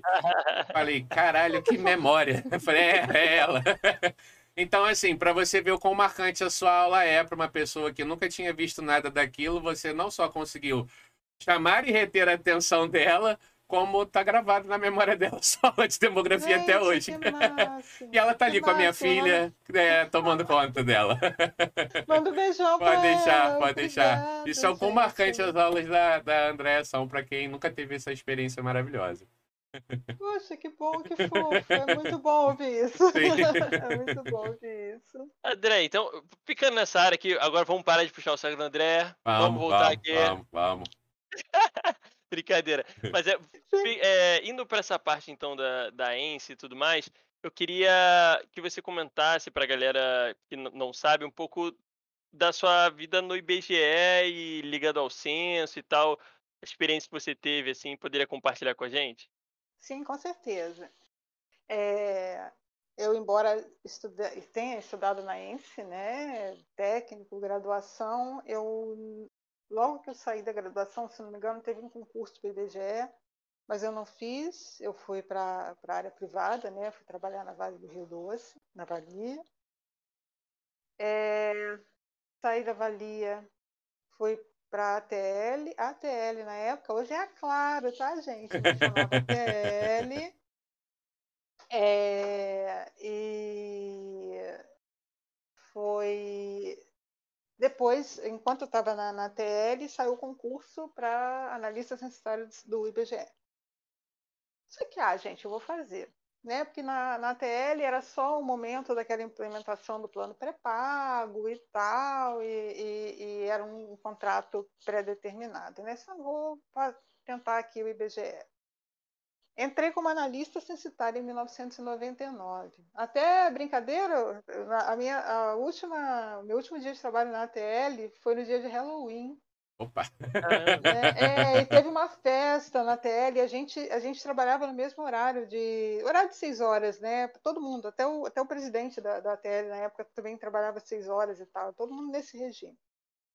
E eu fui vestida de Paul Stanley. é a coisa mais bizarra do mundo você é, pegar, assim, na época não tinha Uber, né? Um táxi vestido de postenho.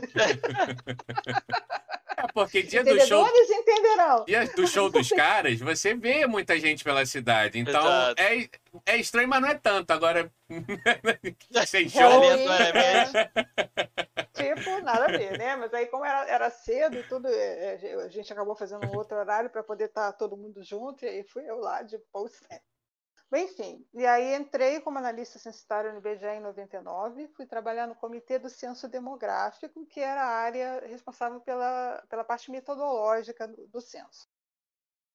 É, aprendi muito no, no comitê, fiz o concurso em 2001, final de 2001, 2002 entrei, né, é, definitivamente. E foi uma época de aprendizado muito grande no Comitê do Censo, porque o censo é a maior operação que o IBGE tem. Né? O IBGE, uhum. as pessoas falam IBGE é censo. O IBGE tem vários. Fala de estatística, PNAD, ah, trabalha no IBGE. censo. A estatística, trabalha no IBGE, faz censo. Você vai lá na casa das pessoas fazer pergunta, é isso? Por aí. Então, assim, é, foi, eu acho que ter passado pelo censo, pelo comitê do censo, hoje eu não trabalho mais no comitê do censo, não trabalho mais diretamente ligado ao censo, mas foi o maior aprendizado que eu poderia ter. Um, tive chefes uh, maravilhosas, que foram muito generosas em, em, trans, em transmitir todo o conhecimento. Não tinha nada que elas soubessem que não, não quisessem que você também aprendesse, né? E o censo é uma operação que você começa ela, talvez hoje com a tecnologia é menos, mas na época, cinco anos antes você começava o censo, cinco anos depois do censo você ainda estava apurando resultados, escrevendo metodologia, lições aprendidas em né? Então, o censo de 2000 fiz, o censo de 2010. A parte que eu mais gostei, gosto de toda, toda operação, obviamente.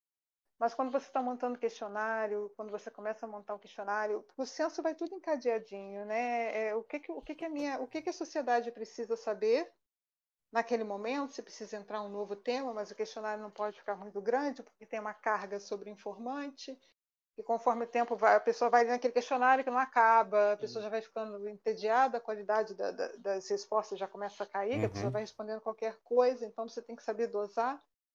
Né? Em compensação, é a única pesquisa que dá é, resultados níveis bem desagregados.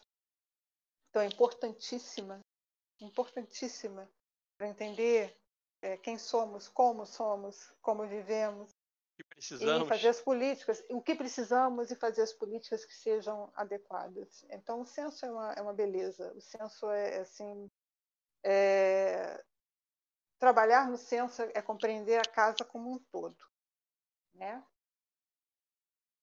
É... Uma das partes que eu mais gosto quando você está montando o questionário é a parte de testar o questionário porque eu, no, no, no, que a gente chama, vamos colocar assim, de, de escritório, vamos colocar, vamos, vamos chamar de escritório. Sim. Você imagina um tema, você recebe demanda por um tema, você imagina uma pergunta e você acha que o Brasil inteiro vai entender o que você está na sua cabeça. Mas é interessante testar. Né? Então você, é, uma das partes do trabalho do comitê do censo que eu mais gostava era ir a campo testar as perguntas nas casas das pessoas, ver, aí para isso nós fazemos testes cognitivos, provas piloto, e esses testes cognitivos de temas sensíveis ou de temas é, é, vão se propor alguma mudança, é, por exemplo, a forma que eu pergunto como eu escrevo a redação da minha pergunta, se eu mudar uma palavra, pode ser que ela te traga uma resposta, um viés ali que você vai achar que o fenômeno mudou, mas não é. Uhum. A pergunta mudou, é outro tipo de captação que você Sim. tem. Então, assim, o teste é muito importante por isso. Você vai a campo, você testa duas perguntas, faz várias perguntas de cobertura. Eu posso dar um exemplo que até está documentado aí na biblioteca do, do IBGE, acho que vocês conseguem encontrar é, sabe ler e escrever, que era uma pergunta, né? sabe ler e escrever, mas na instrução de campo tinha sabe ler ou escrever um bilhete simples. E de repente se pensou, será que se colocar um bilhete simples, você não facilita o entendimento? Mas se você trocar para um bilhete simples, você está quebrando uma série histórica, porque ela deixa de ser comparável e deixa. Porque você acrescentou algo que não tinha. Então, qualquer uhum. é, é, é, número que dê, qualquer percentual diferente, pode ser um viés que foi introduzido por aquela, aquela complemento que você colocou. Então, nós fomos a campo com, com essas perguntas, dois questionários distintos, onde a primeira pergunta, a pergunta chefe era sabe ler ou escrever, o outro questionário era sabe ler ou escrever um bilhete simples e várias perguntas, em ambos os questionários tinha um, tinha outra pergunta ali no meio para você fazer né, os batimentos, ver se falsos positivos e falsos negativos, e eu acho que é um trabalho muito bonito, sabe? Uhum. Porque você tem ali o cuidado de saber se o informante ele está realmente entendendo o que você quer perguntar. Sim. Porque eu sentada na minha mesa, eu entendi a pergunta perfeitamente. Não, tá tranquilo, isso aí, beleza. Não, e de repente lá, por questões de, de linguagem diferentes, o Brasil é, é, é, rico, é uma diversidade imensa de, de, de, de, culturas, são vários Brasis, então o questionário tem que ser acessível a todos os Brasis. Exato.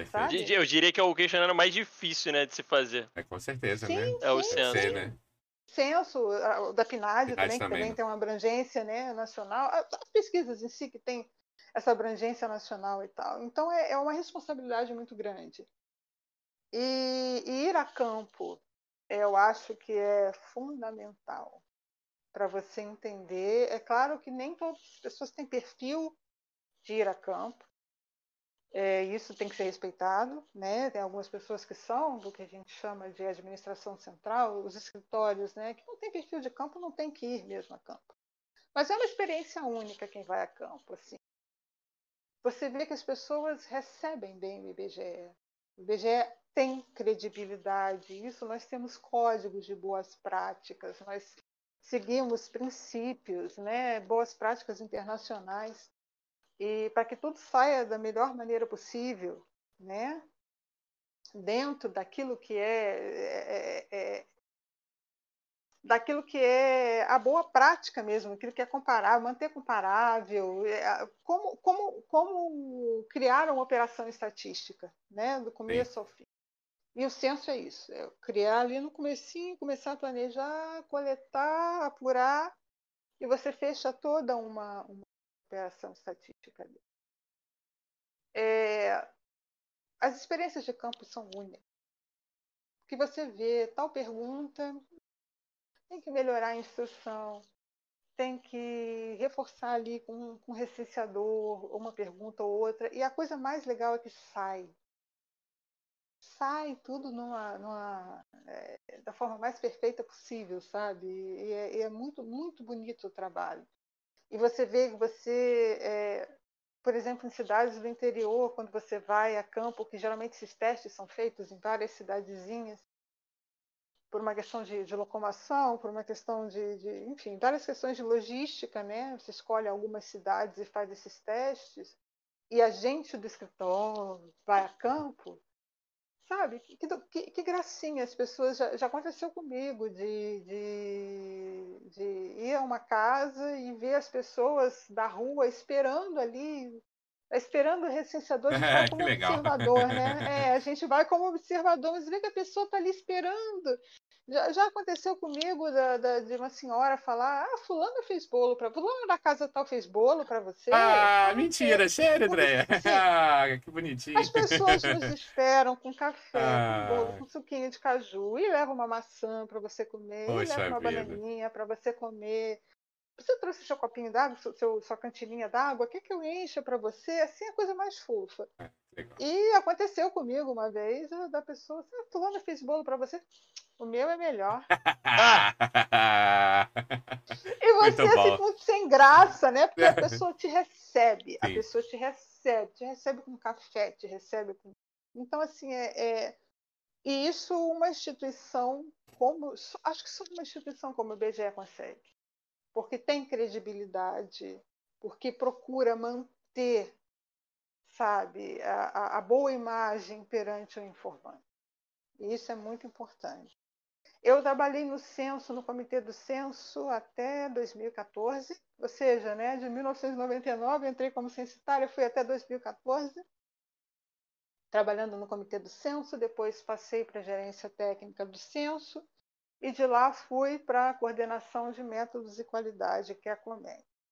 A COMEC, ela, como o próprio nome diz, é, né, é onde, onde saem os métodos e a questão muito da qualidade, o código de boas práticas, estudar boas práticas internacionais, estudar novos métodos de, de, de amostragem ou novos métodos de coleta de dados ou né? Então é, é um lugar onde que assim, óbvio, o IBGE como todo é maravilhoso. Eu hoje me sinto muito realizada também na Comec, porque é um lugar onde as pessoas sabem muito, muito, e são muito generosas em compartilhar o que sabe. Às vezes uma coisa que você não sabe muito bem, pergunta para uma, a pessoa para, te explica. O que a pessoa não entende muito bem, vem te perguntar, e, sabe, é, não, é, um, é um é um lugar maravilhoso, né? Se tem alguém da Comec aí nos assistindo, é, eu, eu, eu, sou muito orgulhosa da equipe com a qual eu trabalho.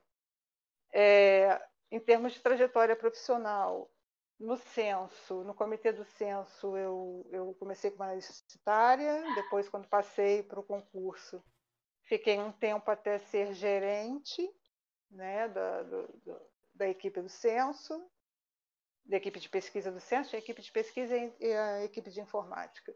Depois virei coordenadora do censo demográfico, né, no, no 2012.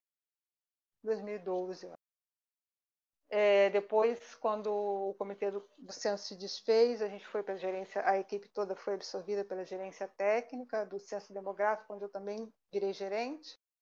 Cheguei na coordenação de métodos e qualidade, é, virei, trabalhei né, como técnica, depois fui gerente de qualidade estatística, da gerência de qualidade estatística, e agora sou coordenadora dessa coordenação de métodos e qualidade. Né? É, como eu falei, tenho muito orgulho da equipe com a qual eu trabalho, é uma equipe maravilhosa, onde todos todos sabem o seu papel, todos desempenham muito bem e todos são muito generosos em termos de dividir os conhecimentos uns com os outros. Muito orgulhosa da minha equipe. É uma equipe, a Comec é interessante porque nós não temos nenhuma pesquisa sobre nossa responsabilidade, mas estamos inseridos em todas as pesquisas, todas porque a parte, sim, porque a, a, o método vem dali né? A gerência de metodologia estatística está ali sempre, a gerência de desenvolvimento e pesquisa, fazendo coleta de dados pela web, ou estudando uma nova amostra, um método, enfim, imputação. Então, assim, a gente está em todas as pesquisas. É, é uma coisa que eu brinco muito quando eu tenho que explicar, ah, mas a Comec é tipo realmente, eu brinco, eu falo isso quando eu apresento a coordenação dentro do IBGE. É aquela, aquele episódio do todo mundo odeia o Cris. É, que o pai do Cris vira para o Malvo, para aquele bandido, né, que, que ele queria que ele roubasse o cordão e fala: quando você estiver no banho, eu estarei lá.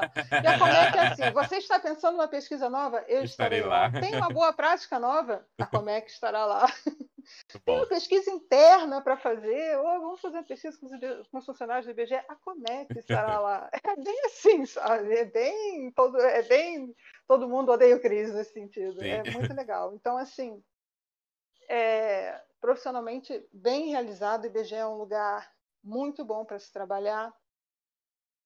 É, muitas pessoas falam muitas coisas. Eu acho que o IBGE é uma garrafa de água fresca e cristalina, sabe? É, você tem sempre mais conhecimento para adquirir e colocar ele a serviço da sociedade. Realmente, eu acho que é muito prazeroso. Metáfora linda. Maravilhoso. E olha, então eu, eu queria aproveitar que a gente está caminhando para quase três horas de papo.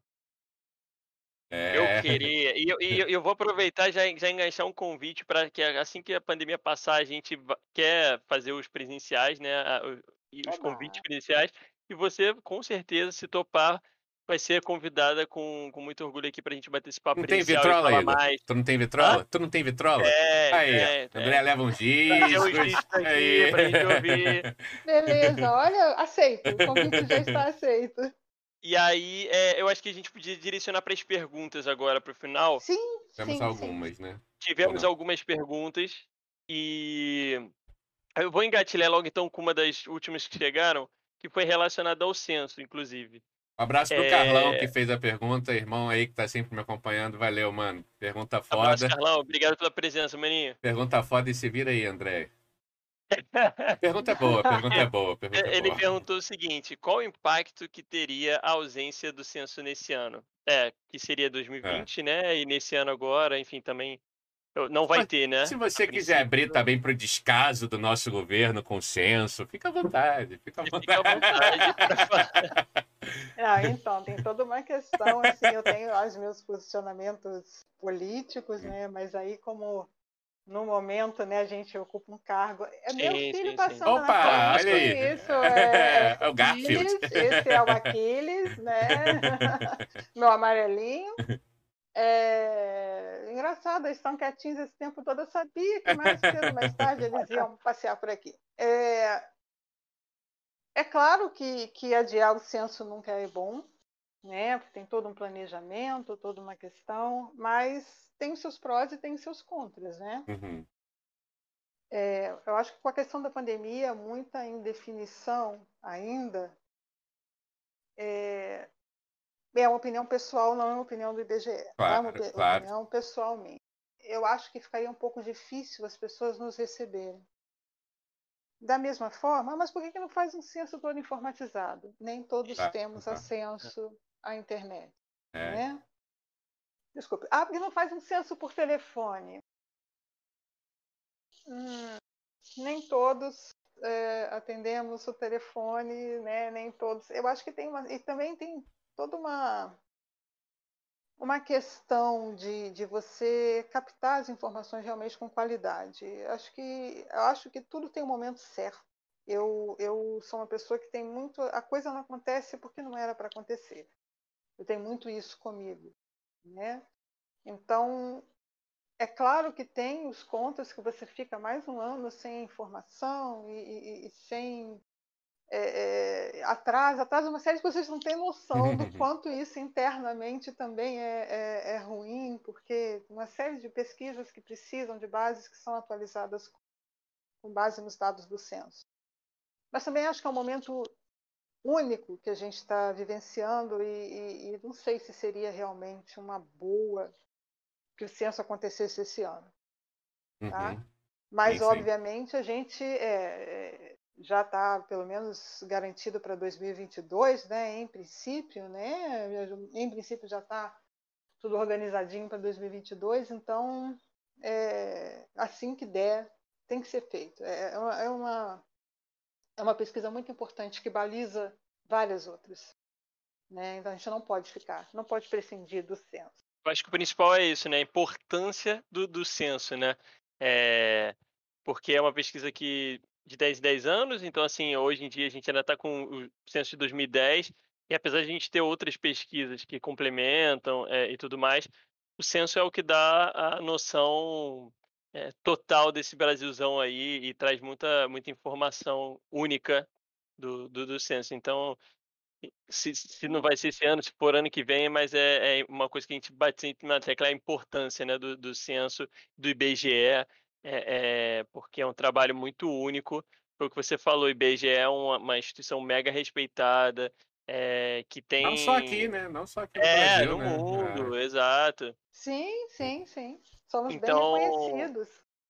vale a pena todo mundo que está ouvindo sempre valorizar o trabalho do IBGE e da- das pesquisas, é, porque isso aí tem que ser intocável, isso é, é a favor do Brasil, independente de A ou B que vai estar no poder, ou isso ou aquilo, o IBGE trabalha para o Brasil, né? Então, O IBGE é um órgão é, de Estado, ele não é um órgão de governo. Perfeito. Ele é exatamente. maior. Então, é, é- é bom que todos entendam isso, porque é um outro papel muito louvável que a gente tem que sempre valorizar também. É, eu acho que tenho muito orgulho de ter estudado uma, escola, faculdade que, que tá relacionado ao IBGE, porque eu sempre ouvi falar desde pequeno, você ouve falar IBGE, IBGE com muito orgulho, meus pais falando, você vê na televisão, É. então é, é, é muito bacana. Próxima pergunta, Rafinha, quer fazer ou eu faço? Pode fazer, que eu me perdi aqui. Pode fazer? Tá, deixa, deixa eu achar aqui. ah, tá, teve duas pessoas que fizeram a pergunta, a mesma pergunta, eu acho que copiaram de propósito, e botaram. É, querem saber se você já presenciou alguma polêmica no mundo da música. Assim, nos bastidores, eu imagino que deve ter sido a pergunta. Já. Opa! É, Deixa, eu- deixa já. eu falar quem perguntou, que aí depois você se resolve com as pessoas se você quiser. Foi o The, The, The Teacher BR, que eu não, não Quem sei é o The quem Teacher BR? Meu padrinho de casamento, outro padrinho de Aí, ó. casamento.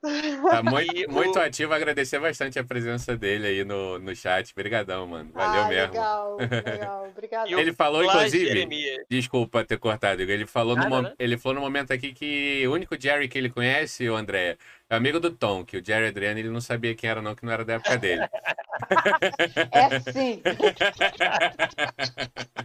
é sim. Então ficou essa É, curiosidade aí da polêmica. Polêmica. É. Tá, é, acho que essa também é, é muito conhecida, mas eu presenciei. É, num show do Kings Reich aqui no Rio, no Rio, no Brasil, em São Paulo, é, eu estava no show em que o vocalista anterior, né, o Jeff Tate, se desentendeu com o resto da banda, porque acho que isso está, inclusive o processo, esse processo é, é público, está na internet. Eu mesmo já li todas as peças, é, por uma questão de tentar entender realmente o que aconteceu. É, a esposa dele começou a controlar tudo da banda, fez contratos até para gravar um filme com base num, num disco ópera que eles têm, é o Operation Mindcrime, um disco muito bom. É, é um disco que, assim, ouçam, Hum. ouçam, leiam as letras, eu acho que vocês vão entender. É, um disco que assim, tem falado bastante no meu coração. Enfim. É, e nesse show eles comunicaram a ele ou comunicaram a ela lá em Seattle que ela estava despedida, tomar conta dos negócios da banda. Ele se enfureceu no backstage, partiu para cima do guitarrista. E é aquela coisa, desculpa gente, sou flamenguista, tá? Então fazer- é igual aquele cara do Fluminense de dois metros de altura tentando bater, fazer, tentando peitar o Michael, que a gente sabe que não é um rapaz muito alto, né? Então, assim, é, né, aquela foto famosa do Diego puxando, vem, Sim. vamos tesouro, né? Então, é mais ou menos aquilo ali que aconteceu. O Michael Eaton não é um, não é um, um homem muito alto, o Jeff é um muito alto, e ele partiu para cima do, do guitarrista e se atracou com ele Nós. e bateu nas outras pessoas da banda, então chegaram, chegou uma agressão física, e, mas eles fizeram o show. Nossa. Profissionalismo, é, eu- profissionalismo acima de tudo. É, é, eles fizeram o show. E quando eu, quando eles entraram, eu bati o olho e falei, tem alguma coisa errada. a energia tava estranha. Foi um show que eu fui de, de excursão. Leonardo não estava comigo, não foi nesse show. Ele estava trabalhando, não pôde ir. E um, um- um fotógrafo, o Cussa, que estava comigo, estava assim do, do lado, né? Uhum. também estava ali para ver o que vai, que eu olhei para a cara dele e falei assim, tem alguma coisa muito errada. A gente só soube dessa história depois, mas você olhava o rosto do guitarrista todo marcado. Nossa. Parecia que ele tom- tinha tomado muito sol. Eu falei assim, não, não fez sol esses dias, tem alguma coisa muito errada. Caramba. E a postura do vocalista, que sempre foi uma pessoa muito educada, ou pareceu ser uma pessoa muito educada, ele virava e cuspia no baterista. Cuspia mesmo. Caraca. Que ruim, que triste Então, assim, esse momento. Pois é, eu parei, olhei e falei assim, não, tem alguma coisa muito errada, tem alguma coisa muito errada, é uma banda que eu acompanho também há muito tempo, são pessoas muito é, de uma classe muito grande, é, é, pessoas assim, conhecidas no meio por terem o seu, o seu comportamento né, classudo, por assim dizer. E quando eu olhei, ele está cuspindo no Scott. Ele está cuspindo no Scott. Jura? E, e, achei de uma covardia, porque o outro estava ali tocando, eu não podia é, Não podia fazer nada, né? Não podia fazer nada, sabe? Aquilo, me, aquilo foi, acho que, a maior treta que eu já vi, assim, né, de briga, briga mesmo, e aquilo partiu meu coração, assim. É, embora eu continue admirando a voz do, do, Jeff Tate, que acho que é uma voz maravilhosa, é, eu não consigo ouvi-lo mais. Poxa. Não consigo, não consigo, porque aqui, a, a, ver, acho que se eu tivesse, ah, aí aconteceu, mas eu vi. Uhum. E é uma atitude então, bem aquilo... pesada, né? Porque o cuspir é uma falta de respeito grandíssima, né? Imensa. E assim, para mim, ele morreu como artista, morreu como voz, morreu, ouço os discos antigos e os álbuns antigos, né? uhum. né? e continuo né, gostando, mas quando eles encontraram esse vocalista novo, que é o Todd LaTorre, para mim ficou perfeito. Ele, ele, é praticamente um Jeff Tate 2, então estou feliz da vida. Acho que foi a maior treta que eu já vi. É... é, acho que só. Acho que só. Essa, assim, bem, bem grande. Uhum. Não, é, uma baita muito... treta.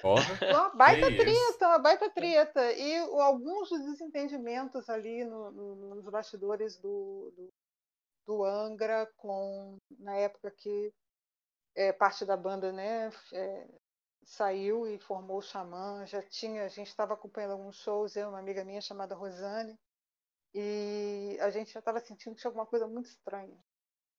O clima vai mudando né? né? É as pessoas vão vão tendo outro tipo de postura sabe? E aí você vê que não tem alguma coisa meio errada ali Aliás, assim, é, eu acho que a perda do, do André Matos enquanto um vocalista né, de metal, enquanto pessoa, enquanto ícone do, do, do metal brasileiro, para mim foi devastador. Ele, é uma pessoa, ele era uma pessoa que eu cheguei a conhecer, era uma pessoa maravilhosa. Uma pessoa, assim, muito, muito honrada, muito digna. Foi, foi bem triste. Pessoas do meio artístico de diferentes perfis demonstravam muito carinho por ele, né? Então você vê quando, quando agrada muita gente diferente. João Gordo, era um grande amigo dele, eu vi o João Gordo fazendo declaração.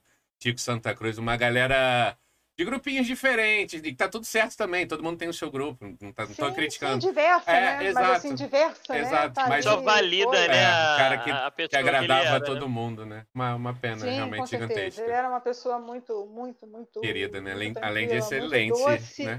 E, isso, e além de era, né, um representante, quase entrou para o Iron Maiden. Pois é, né? Um é. BR levou a nossa bandeira aí para lugares muito importantes longe. Sim, sim. É verdade. Pergunta então, tem mais uma aqui, é porque a gente se perdeu, eu vou ser bem sincero aqui nas perguntas. Não, mas não, tem, não.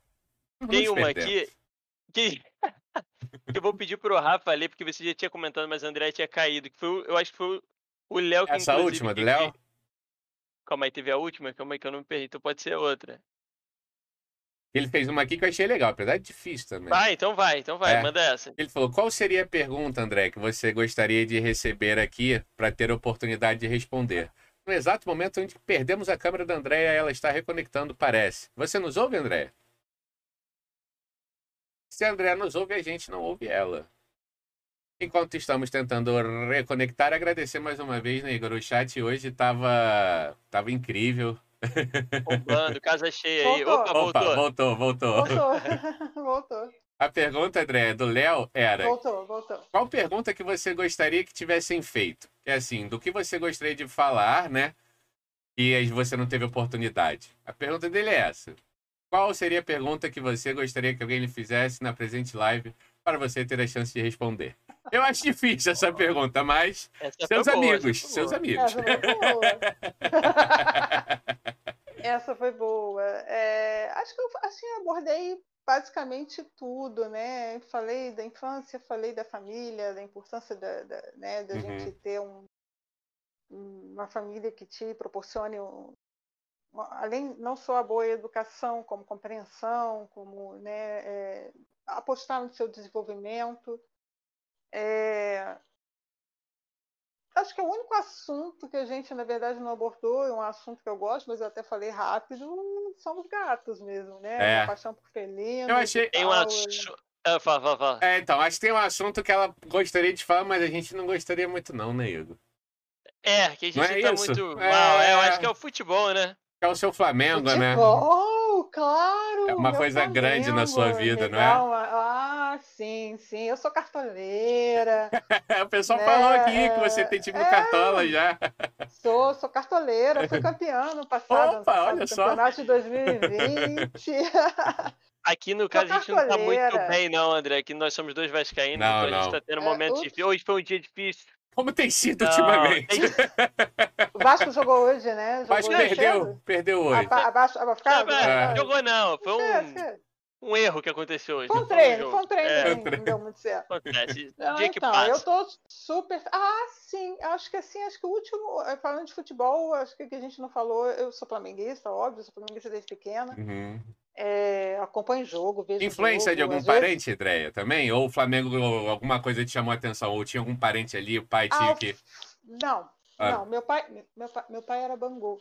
Bangu, Bangu. Bangu. Vó era Bangu, olha só, nunca tinha conhecido Nossa. ninguém que era Bangu também. Caraca. Meu Caramba. pai era Bangu. é, Minha mãe era Flamengo, Santos, enfim. Minha mãe, assim, é. é, é, Que tá é- feliz, né? O que deixa feliz. Mas agora toda, toda Flamengo, toda é, torcedora do Gabigol, é muito engraçado. Tem até o bonequinho do Gabigol lá. É, foi engraçado, ela pediu de Natal, assim. Arranja um bonequinho do Gabigol. Hã? Arranja Muito um bom. bonequinho do Gabigol. muito fofo. E, assim, é, eu sou. Flamengo acho que apareceu na minha vida, assim, tipo, pá, Flamengo. Talvez pela era Zico, né? Então, é, Flamengo Muito e às vezes marcante, né? e às vezes eu perturbo os colegas, assim, e eu digo, tá vendo o jogo? Não, Ih, nem lembrava do jogo, ai, não acredito, mas eu tô lá vendo o jogo, né? Eu sou dessa, de ver o jogo, de, de acompanhar. Eu gosto de futebol, é, sempre gostei de futebol, Legal. sei lá. As pessoas gostam de vôlei, outros gostam de Sim, sim. tênis, eu gosto de futebol. São Qual, Paulo, inclusive, podemos marcar de falar sobre- mais sobre futebol e cartola. Sim. qual o nome do seu Sim, time no Cartola? O chat mandou aqui pra gente. Death Rikers. Death Olha de só. Megadeth e Rikers de Kingsreich. Death. Rikers. Rock and roll na veia, na alma. Presente. Ah, Death Presente. Rikers é Death Rikers. e aí é que entra, eu, eu acho que eu consigo jogar o Cartola sem, sem levar em consideração o Flamengo. Sem clubismo, né? Você analisa Sem ali clubismo. Se eu friamente a rodada. escalar contra o Flamengo, eu vou escalar contra o Flamengo. Aliás, esse é um bom no ano, né, Rafa, pra Marco. gente jogar o Cartola. O Vasco não vai estar presente, Aí a gente pode não jogar sofre, sem dor a gente coração. não sofre o clubismo, né? Agora, tem uma, uma história que aí, assim, de repente, a gente já está bem avançado. Pode aí, falar, sei, pode é, falar. é, é, uma história que é legal é a história que da eu sou Vasco, mas sou chapecoense doente. Como é que é isso? Você é Vasco, não? Calma é aí. horrível. Vasco não, ai, não, eu sei. eu sou Olha. Opa, eu- eu- falho, hein? eu Alto falo Vasco, falho. eu na minha Clipa aí, Meu clipa marido aí. é Vasco. É. Eu podia ter deixado é passar, Vasco. hein? É. Ó, é, eu sou flamenguista, mas sou, sou chapecoense. É, eu tenho um, um- um amor pela Chape imenso. Quando a Chape subiu para a Série A, não, eu já vinha meio de olho na Chape na Série B, porque veio assim igual um furacão. Quando subiu para a Série A, foi igual um furacão. Eu achei que a Chape ia estar brigando por título. Um elenco que talvez não fosse tão brilhante, por exemplo, como é um, é um elenco do Flamengo hoje. Mas é um elenco muito coeso. Era muito eficiente, Tá. né? Foi uma sequência, não foi? Que a, que a Chape tinha vindo ali, né? su- Subindo, subindo, subindo tudo, né? Embaladíssima, pois é. E aconteceu que justamente num dos shows do Megadeth que eu fui assistir em Belo Horizonte, o pessoal da Chapecoense estava no, no hotel, no mesmo hotel. Caramba. E Leonardo, meu esposo, estava, né? Ele tem cabelo comprido, né? A gente foi andar pelo hotel, achamos uma mesa de sinuca e ficamos ali brincando de sinuca. O pessoal da Chapecoense passou e mexeu com a gente, porque achou que ele era da banda, né? E, sei lá, os caras da banda lá, os caras da banda e tal. E aí eu, como ele mexeu, eu me senti, ó Danilo, ó meu, ó meu, ó meu saldo de gol, hein? Vocês Cobrou escalei. cartola. Brincando, né? Foi a mesma brincadeira que Sim, ele sim. fez. Não, faz isso não, faz isso não. O Galo aqui é muito forte. Não, tô confiando em você e tal. E passou, no- no- a gente foi pro show, eles foram pro jogo no dia seguinte, no café da manhã, a Chape perdeu. né, se não me engano, foi 3 a 1 ou, ou 3 a 2 A gente, assim, pegando as coisas do café da manhã, ele veio falar. Sério. Ele veio pedir desculpas. Ah, Ele. Poxa, não deu. Eu disse assim, poxa, não deu. Não deu. Desculpa, não deu, não deu. Não, você fez um saldo de gol bom. Fica tranquilo. Eu achei de uma humildade. de Sim, uma sim. Pureza, Carinho, né? de uma beleza tão, de um carinho, Uhum. Né? E aí falei, nossa, além de um time maravilhoso. E eu vi, assim, os jogadores circulando pelo, pelo saguão do hotel, atendendo as pessoas, tirando foto e tal. E foi aquele mesmo time que se foi, né? Sim. Foi assim, acho que um dos piores dias. Eu, eu, eu acordei com a notícia, eu não conseguia acreditar. Eu lembro dos colegas de trabalho que sabiam que eu tinha chegado do, do show, tinha contado, gente, eu vi o pessoal da Chapecoense, esses caras muito legais, e não sei o quê, blá, blá, blá. Ai, que fofo, a pessoa veio falar, o goleiro veio falar. Eu lembro, do, do- eu lembro de um, cone- de um colega de, né, que trabalha com a gente lá, vir me dar a notícia né, que o goleiro tinha falecido. Poxa, acabou de sair e tal. E eu fiquei muito chocada com aquilo, mas virei chape de coração, então Sim. assim, às vezes, às vezes me atrapalha no cartola a Chapecoense. O Flamengo não. O Flamengo não. mas Chape, ai, fulano vai jogar contra o Chape. Eu vou ter que escalar fulano? Eu escalo, tá? Mas com dor no coração. É, foi um E, momento pesadíssimo. Foi muito né? triste. A Chape foi se muito- tornou o segundo time de muita gente. É, e eu acho, eu- eu não lembro de um de um evento que tivesse acontecido de tamanha comoção, assim, tão recente assim como o da Chape, sabe? Há muito tempo que eu não vi algo que realmente comoveu o Brasil inteiro. E obviamente, principalmente são pessoas, óbvio, mas porque por acho que por ter relação com futebol e a Chapecoense tinha toda essa exatamente isso que você falou, né? Era um clube que vinha uma ascensão muito. eh, A Chape nunca tinha caído, se eu não me engano. Ela só Não. vinha é, pa- subindo as divisões e, e era um time muito coeso e muito é, tinha suas qualidades de grupo, né? Era uma qualidade de grupo, Isso. né? Era um time e não era algo que ah, alguém se destacava muito e tal, não sei o que, não era um grupo que foi Verdade. crescendo junto. Então, realmente foi foi devastador aquela Foi. notícia, assim, foi um negócio muito muito doido de, de pensar. Eu acho que eu só vi isso na morte do Ayrton Senna. É, Falaram aqui no chat isso. É. é, a morte do Ayrton Senna, eu foi lembro que no Mamonas. Assassinas foi, Talvez foi algo Mamonas. também parecido também, mas é, realmente, porque foi uma comoção no Brasil, assim, absurda, porque parecia que nada fazia sentido no dia seguinte, né, É. era, é, do- do- relacionado a futebol e tudo mais, ficou tudo preto e branco, e agora, sabe, como é que vai? Um time inteiro, é, Jesus, assim, o que pensar, é né? uma coisa É, assim, pena. muito, muito bizarra, né? E, e- e peguei uma certa birra do Inter na época por causa disso, porque eles não queriam, né? Que Você tem um jogo queriam depois que contra eles. Chape fo- É, acho Ah. que aí queriam que a Chape fosse. Queria que o jogo fosse, fosse alguma coisa lá qualquer. Sei que aí eles não iam descer e tal, se, se o jogo contasse e tal. Agora não lembro exatamente bem. E eu pensando assim, "Mas não acredito que eles estão pensando numa coisa dessa. Faltou empatia mínima, né? Faltou em- É. faltou empatia. Daí pra frente, birra eterna do Inter, né? É justo. Birra justo. eterna, né? Um pouco justificada pelos últimos acontecimentos também com o Flamengo, que é Sim, sim. cada declaração assim, Complicado. enfim, birra de Thiago Galhardo eterna também, mas enfim. Eu também tenho, do Vascaíno, futebol. passou no meu time, não gosto daquele cara. Também lá dele não. Câncer da porra aquele cara. Mas enfim. Mas é, mas é, foi um momento é bacana de saber, né, desse momento que te marcou. É, Sim. mas eu Mais acho que a Chapecoense sido. ficou, marcou bastante pessoas de todas as idades, aí vai ficar eterno no, no coração do brasileiro, não tem como, porque foi é, inexplicável mesmo, é algo que ainda bem que acontece, não acontece sempre, é algo que, que mas que vai ficar marcado e aí espero que sirva de exemplo até para ter cuidado, né? Com, são pessoas ali, então a gente depois foi descoberto, falhas, etc. Né? Então, não, é, foi algo que poderia ter sido evitado, né? Mas. Poderia ser evitado. Eu acho que isso é o mais triste, é que poderia ser é. evitado, né? Mas depois eu cheguei a assistir, assisti Chapecoense e Fluminense.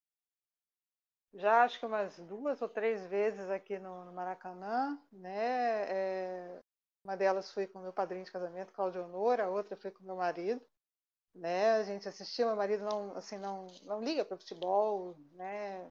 Agora eu vou ser obrigada a zoar. Vascaíno. Desculpa. Acontece, acontece. é, não liga muito para futebol, não, assim, mas foi, tem também. Vou contar, tá, amor? tá aqui, tá. É, foi muito engraçado, porque eu sou muito assim de, de torcer, então o jogo da Chapecoense estava lá, ainda era o goleiro ainda era o Jandrei. E o Jandrei, nossa, o Jandrei, ele não fica no gol, sabe? Ele não fica atento que o outro time está vindo. O Fluminense estava vindo e ele está lá parado. E o Fluminense está vindo e ele está lá parado. Volta, volta, volta. Volta, Jandrei! Volta, Jandrei! Perdendo a paciência. Chegou uma hora. Eu, ah, galera, volta, Jandrei! Volta, Jandrei! E a coisa mais engraçada é que chegou uma hora que ele estava situado e falou assim, volta, que goleiro burro! eu estou tão irritado quanto eu, volta, Xandrei! Volta, volta, Xandrei! Muito engraçado, gente. Bom. Coisa que o Mas ele não é, não é um mau né? goleiro, não, gente. É porque ah, realmente estava desatento ali no negócio. Muito bom. André, e, e aproveitando né, nas nossas perguntas, a gente sempre também pergunta, é, além das dicas que eu vou pedir para você deixar aqui para a galera, a gente também pergunta o que você pretende fazer, assim, o que você vai fazer no pós-pandemia, a primeira coisa que você quer fazer no pós-pandemia. Assim que isso tudo melhorar e há de melhorar. Chegou amanhã, um milagre, tá todo mundo vacinado, não tem mais coronavírus no Brasil, nem no mundo todo. Qual é a primeira coisa que a Andrea tá agoniada, ansiosa para fazer? De verdade? Claro. Assistir um culto presencial na minha Opa! Igreja. Legal, que legal, que legal. Assistir, eu tenho assistido online, a igreja. Não é a mesma coisa, né? Imagino eu. online, mas não, não, não é a mesma coisa. Lá é uma energia maravilhosa. Toda hora eu bato nisso aqui. O, é, nosso pastor é, é assim, uma pessoa fantástica, para frente. É, é, assim, é um lugar animado. E eu tenho sentido muita falta. Então, seria a primeira coisa. A segunda coisa seria ir ao cinema. Cinema? Cinema, né? Ir ao cinema. Cinema tá me pegando também. Porra. Ir a pipoquinha, cinema. olha, eu nem gosto de pipoca tanto também, assim, pois é, também. Mas eu tô contando, sabe, comprar aquela pipoca gigante, uma o cheiro coca, da pipoca. um refrigerante. Putz, a descobrir o cheiro da pipoca, não preciso nem comer. O cheiro da sala da pipoca já ia me sentir bem. De cinema, é, de cinema, de, de cinema. cinema. Pois Saudade é, até da galera chutando minha cadeira. É, eu tô velho. Não tô, por aí, não. Isso eu já não tô tanto, não. Do evento, né? É, o evento, evento cinema. Do evento, evento cinema. cinema. É muito Sim, bom. Com certeza, bom. com certeza. Isso eu tenho sentido mais falta. É. Mas vai Nem passar. Show. Nem show. É verdade. Cinema. Cinema, é verdade. Cinema. Mas vai passar e a gente vai poder. Vai, vai, vai depois conversar sobre esse cinema aí, sobre o filme, primeiro filme pós-pandemia no cinema que você assistiu. A gente vai conversar sobre isso também, com certeza. Guardiões da Galáxia. Ah, não. Meu filme, um dos meus filmes favoritos. Eu adoro Muito também. Muito bom, excelente. Eu excelente. adoro. Amo Guardiões da Galáxia. Amo. Podemos fazer uma live toda sobre Guardiões da Galáxia. Maravilha. Ah, e tá aí outro tema que a gente não falou tanto, o lado mais nerd também, Verdade. da leitura e tudo mais. Então, gente tem muito conteúdo bom pro próximo papo que a gente Convidado vai bom marcar. é, é, assim, né? Que a gente fala muito e ainda tem muita coisa para falar. Exatamente. André, então bom. eu queria pedir para você aqui pra gente ir finalizando dicas, deixe dicas para a galera que está ouvindo a gente, para a galera que vai ouvir no YouTube, e você fica à vontade, né, Rafa? Dicas Sim. do que você quiser música, livro. Filme, livro. Eu, eu, peço, eu peço, né, por favor, algumas dicas daquelas bandas que você falou gospel, de cristã, para eu okay. ter vontade de conhecer. É, mas assim, não precisa ser só isso. Pode ser coisa antiga, algum livro que você leu há muito tempo, pode ser novela, isso aí que eu falou, filme, série, qualquer coisa que você se sentir confortável, que você acha que deixa a sua marca aqui pra gente e pros nossos ouvintes. Perfeito. Bandas. É... Eu anotei Quem Fabinho, que eu fiquei curioso, que esse nome foi bem marcante. Fernandinho. Fernandinho, anotei errado, ó, olha só. Como aluno era bom, ó. Fernandinho. Fernandinho. Fernandinho, Fernandinho. Fernandinho é pra gente que gosta de uma música um pouco mais agitada, eu acho que assim, as letras em português, eu acho que traz um é um cantor gospel, tá? É um cantor evangélico, né? então, mas traz assim uma, animação, rock and roll pesado. A primeira vez que eu ouvi, eu, gente, que guitarra, que banco, que guitarra é essa, gente? Que que é isso? gente, Fernandinho, tudo de Legal. bom. Legal. e volta e meia ele está lá na nossa igreja, então assim, é, é, é um dia quente, Uhum. é, quando tem Fernandinho lá. É, das bandas que eu gosto, Kingsreich, ouçam Kingsreich, é um, é um, é ouçam Operation Mindcrime, o 1, Operation Mindcrime, prestem atenção nas letras. É, das bandas mais bandas gospel, Bride, é boa. Petra, uma banda que uma amiga do trabalho me tenho gostado bastante. Banda Catedral, ouçam sem o preconceito de ter sido uma banda gospel. Para quem gosta do som do baixo, preste atenção do baixo do Júlio César, é algo excepcional. Bastante. Ele é maravilhoso. Para mim, os dois melhores baixistas do Brasil, assim, é, é,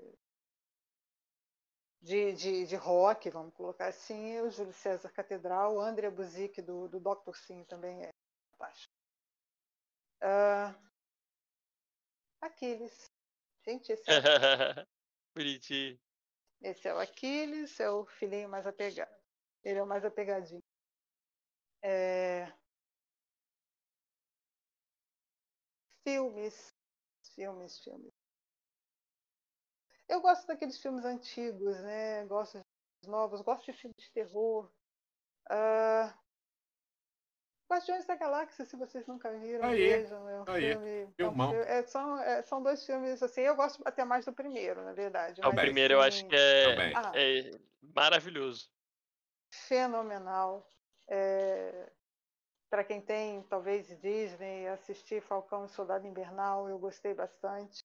Um seriado que eu gostei bastante. Um seriado que eu gostei, que me indicaram e eu gostei, foi o Alienista. Netflix, né? É, eu gostei bastante também. Eu gosto dessas coisas de mistério, de, de, de CSIs uhum. e investigações. Ah, penso que é só. Assim, ah, ótimo. No, no momento, tá ótimo. Oh, não, é deu, deu muita, muita coisa. muito livro, é, livro, tenho lido muito livro, muitas, muitas coisas relacionadas aí ao, ao tema da, da, da, tese de doutorado, né? Podemos então, imaginar. Muito, é, com essas coisas é, na cabeça. É, então, assim, tenho muita leitura recente que não seja a leitura mais ligada à, leitura cristã, mas se alguém quiser uma dica, leia livros da Storm ou Martian, é muito bom, são muito bons, são livros cristãos. É, tem alguns livros também é, do, do, nosso lado, aí no caso, né, vamos puxar uma sardinha, né? Claro. O, o, do pastor Marco Antônio também tem uns livros muito bons lá, lá da comunidade. Né? É, é, o que eu tenho lido. É, Acho que é basicamente isso. Leiam sem os preconceitos, sem Sim. as ideias preconcebidas. Tem muita gente que é cristã que é chata. Tem, Uhum. sim, tem muita gente que acha que, ah, que tem o direito de botar o dedo no nariz dos outros. Não é assim. Então, assim, é, é, a gente. hum, Eu, eu penso que existem dois tipos, né? Tem aquelas pessoas que querem impor e aquelas pessoas que querem dar o exemplo. Eu acho que muitos de nós temos que aprender mais a dar o exemplo, né, do que impor ou julgar. Ninguém sabe o que a pessoa passou, ninguém sabe a história de vida daquela pessoa, ninguém sabe o que levou aquela pessoa a tomar atitudes A's ou B's. Agrade você, não agrade você, você concorda, você discorda, não importa. É, não julgue. Nunca, ninguém. Você, você julgar qualquer religião, você julgar qualquer crença, julgar cor de pele, você julgar cabelos compridos, cabelos curtos, sem cabelos, ou, ou carecas, ou coloridos, agudos, ou, enfim, coloridos, enfim, não, não te cabe. Não te cabe. Julgue, julgue a si mesmo, julgue a si mesmo se você está cumprindo com aquilo que você Acredito. Que já vai fazer o um mundo melhor, né? Muito mais do que se estiver olhando para os outros. Plenamente. Com certeza, com certeza. Mensagem é muito poderosa. Que eu deixo. É com essa mensagem maravilhosa, eu não. É, eu não tenho nem como... mais nada. nem mais nada pra falar, porque assim, é, é, isso, eu acho que é, isso resume muito o papo de hoje. É, seja mais exemplo e menos, né? Menos acusatório, né? A gente sabe que isso não, é, não ajuda nada. Então, a gente viu hoje no papo que exemplos fazem a diferença, mudam a vida das pessoas. Então, eu só tenho a agradecer, primeiramente, a Andrea, por ter topado. É... Nunca imaginei que eu ia contar, eh, tipo, bater um papo com a minha orientadora, que isso ia estar acontecendo hoje. Então, é, é um prazer enorme ter você aqui, de verdade. Muito obrigado por tudo. Muito obrigado, Rafinha, mais uma vez, é, por estar dividindo isso aqui. É, sempre não vou deixar de agradecer também, porque tem sido um parceiro incrível. Saudade de estar presente, de ver, da gente falar, mas já já estamos de volta. E muito obrigado, chat, também, que vocês foram incríveis hoje. Foi é casa cheia desde o início. Pessoal é, bate, é, interagindo no chat, foi muito divertido, uma energia muito boa, né? Então, como a Andrea falou, que ela foge de coisas é, que tristes e tudo mais, eu acho que trouxe exatamente isso, trouxe energias boas para cá. Então, foi uma conversa muito gostosa de, de, de ter, né, Rafinha? Então, só, só, só, agradecer a todos, ao chat, ao Igor, a Andréia, a No, que ajuda a gente aqui, a Dani, minha esposa, que está tomando conta da Gabi, ao Léo, que é o seu maridão aí também, que está tá ajudando e está acompanhando, né? A gente roubou um pouquinho a Andréia, três horinhas do sábado aí, a gente agradece a compreensão. É, agradecer a todos vocês, foi, foi muito mágico, muito enriquecedor, muito inspirador. Muito obrigado, Andréia, pela conversa, pelas dicas, pelas mensagens gostoso. Acho que o objetivo meu e do Igor de ter conversas são ter conversas assim, como as suas, leves, interessantes, e eu saio daqui com muita coisa para pensar e satisfeito e comigo mesmo por ter participado disso. Eu gostei muito, muito, muito. Suas mensagens foram muito fortes e me tocaram muito. Minha eterna professora e amiga. Muito obrigada. Mais uma vez, obrigada a vocês pelo convite. Uma honra, especialmente estar aqui no Dia do Estatístico, né? Uhum. É, representando, né? É, a ENSE, BGE, né, de certa forma, né, e, e, assim, contem comigo sempre, foi, no começo eu estava meio assim, como vai ser, mas é, como tenho certeza, assim, que a gente retomou aqueles nossos papos antigos e, e, tudo flui, mais uma vez, muito obrigada, muita gratidão. Né? Tenho certeza que, da mesma forma que, que eu fico muito feliz por ter sido uma influência positiva para vocês, saibam que vocês também oh. né, influenciam, influenciam sim é, a minha vida. Eu sou muito grata por ter tido a oportunidade de conhecer vocês e de continuar né, é, convivendo com vocês. Muito bom, muito obrigada, viu? Muito Obrigado feliz. você, André. Obrigado é, mesmo. E queria lembrar o pessoal que veio hoje, muita gente chegou nova aqui, né, no nosso canal. Fiquem à vontade para conhecer lá nosso Instagram, que vocês vão ver, é, acompanhar todas as notícias, novos convidados. É, nosso canal no YouTube, como eu falei, você aqui na Twitch tem algum botãozinho lá que você clica e direciona para lá, ou você pode jogar direto cabeça ativa no YouTube e acha a gente. Se puder seguir lá, a gente também ajuda muito. É, e lá a gente bota todos os episódios, então o episódio da André também vai estar disponível a partir de amanhã, para quem quiser assistir, compartilhar e tudo mais. E amanhã a gente fecha, né, Rafinha, o nosso último episódio de Perdi até o maio, estamos em maio. Último episódio de maio, às 4 horas da tarde, a gente vai receber o Raul Santiago, que é um ativista, é, morador do Complexo do Alemão, é, também empreendedor e tal, tem uma história de vida muito bacana.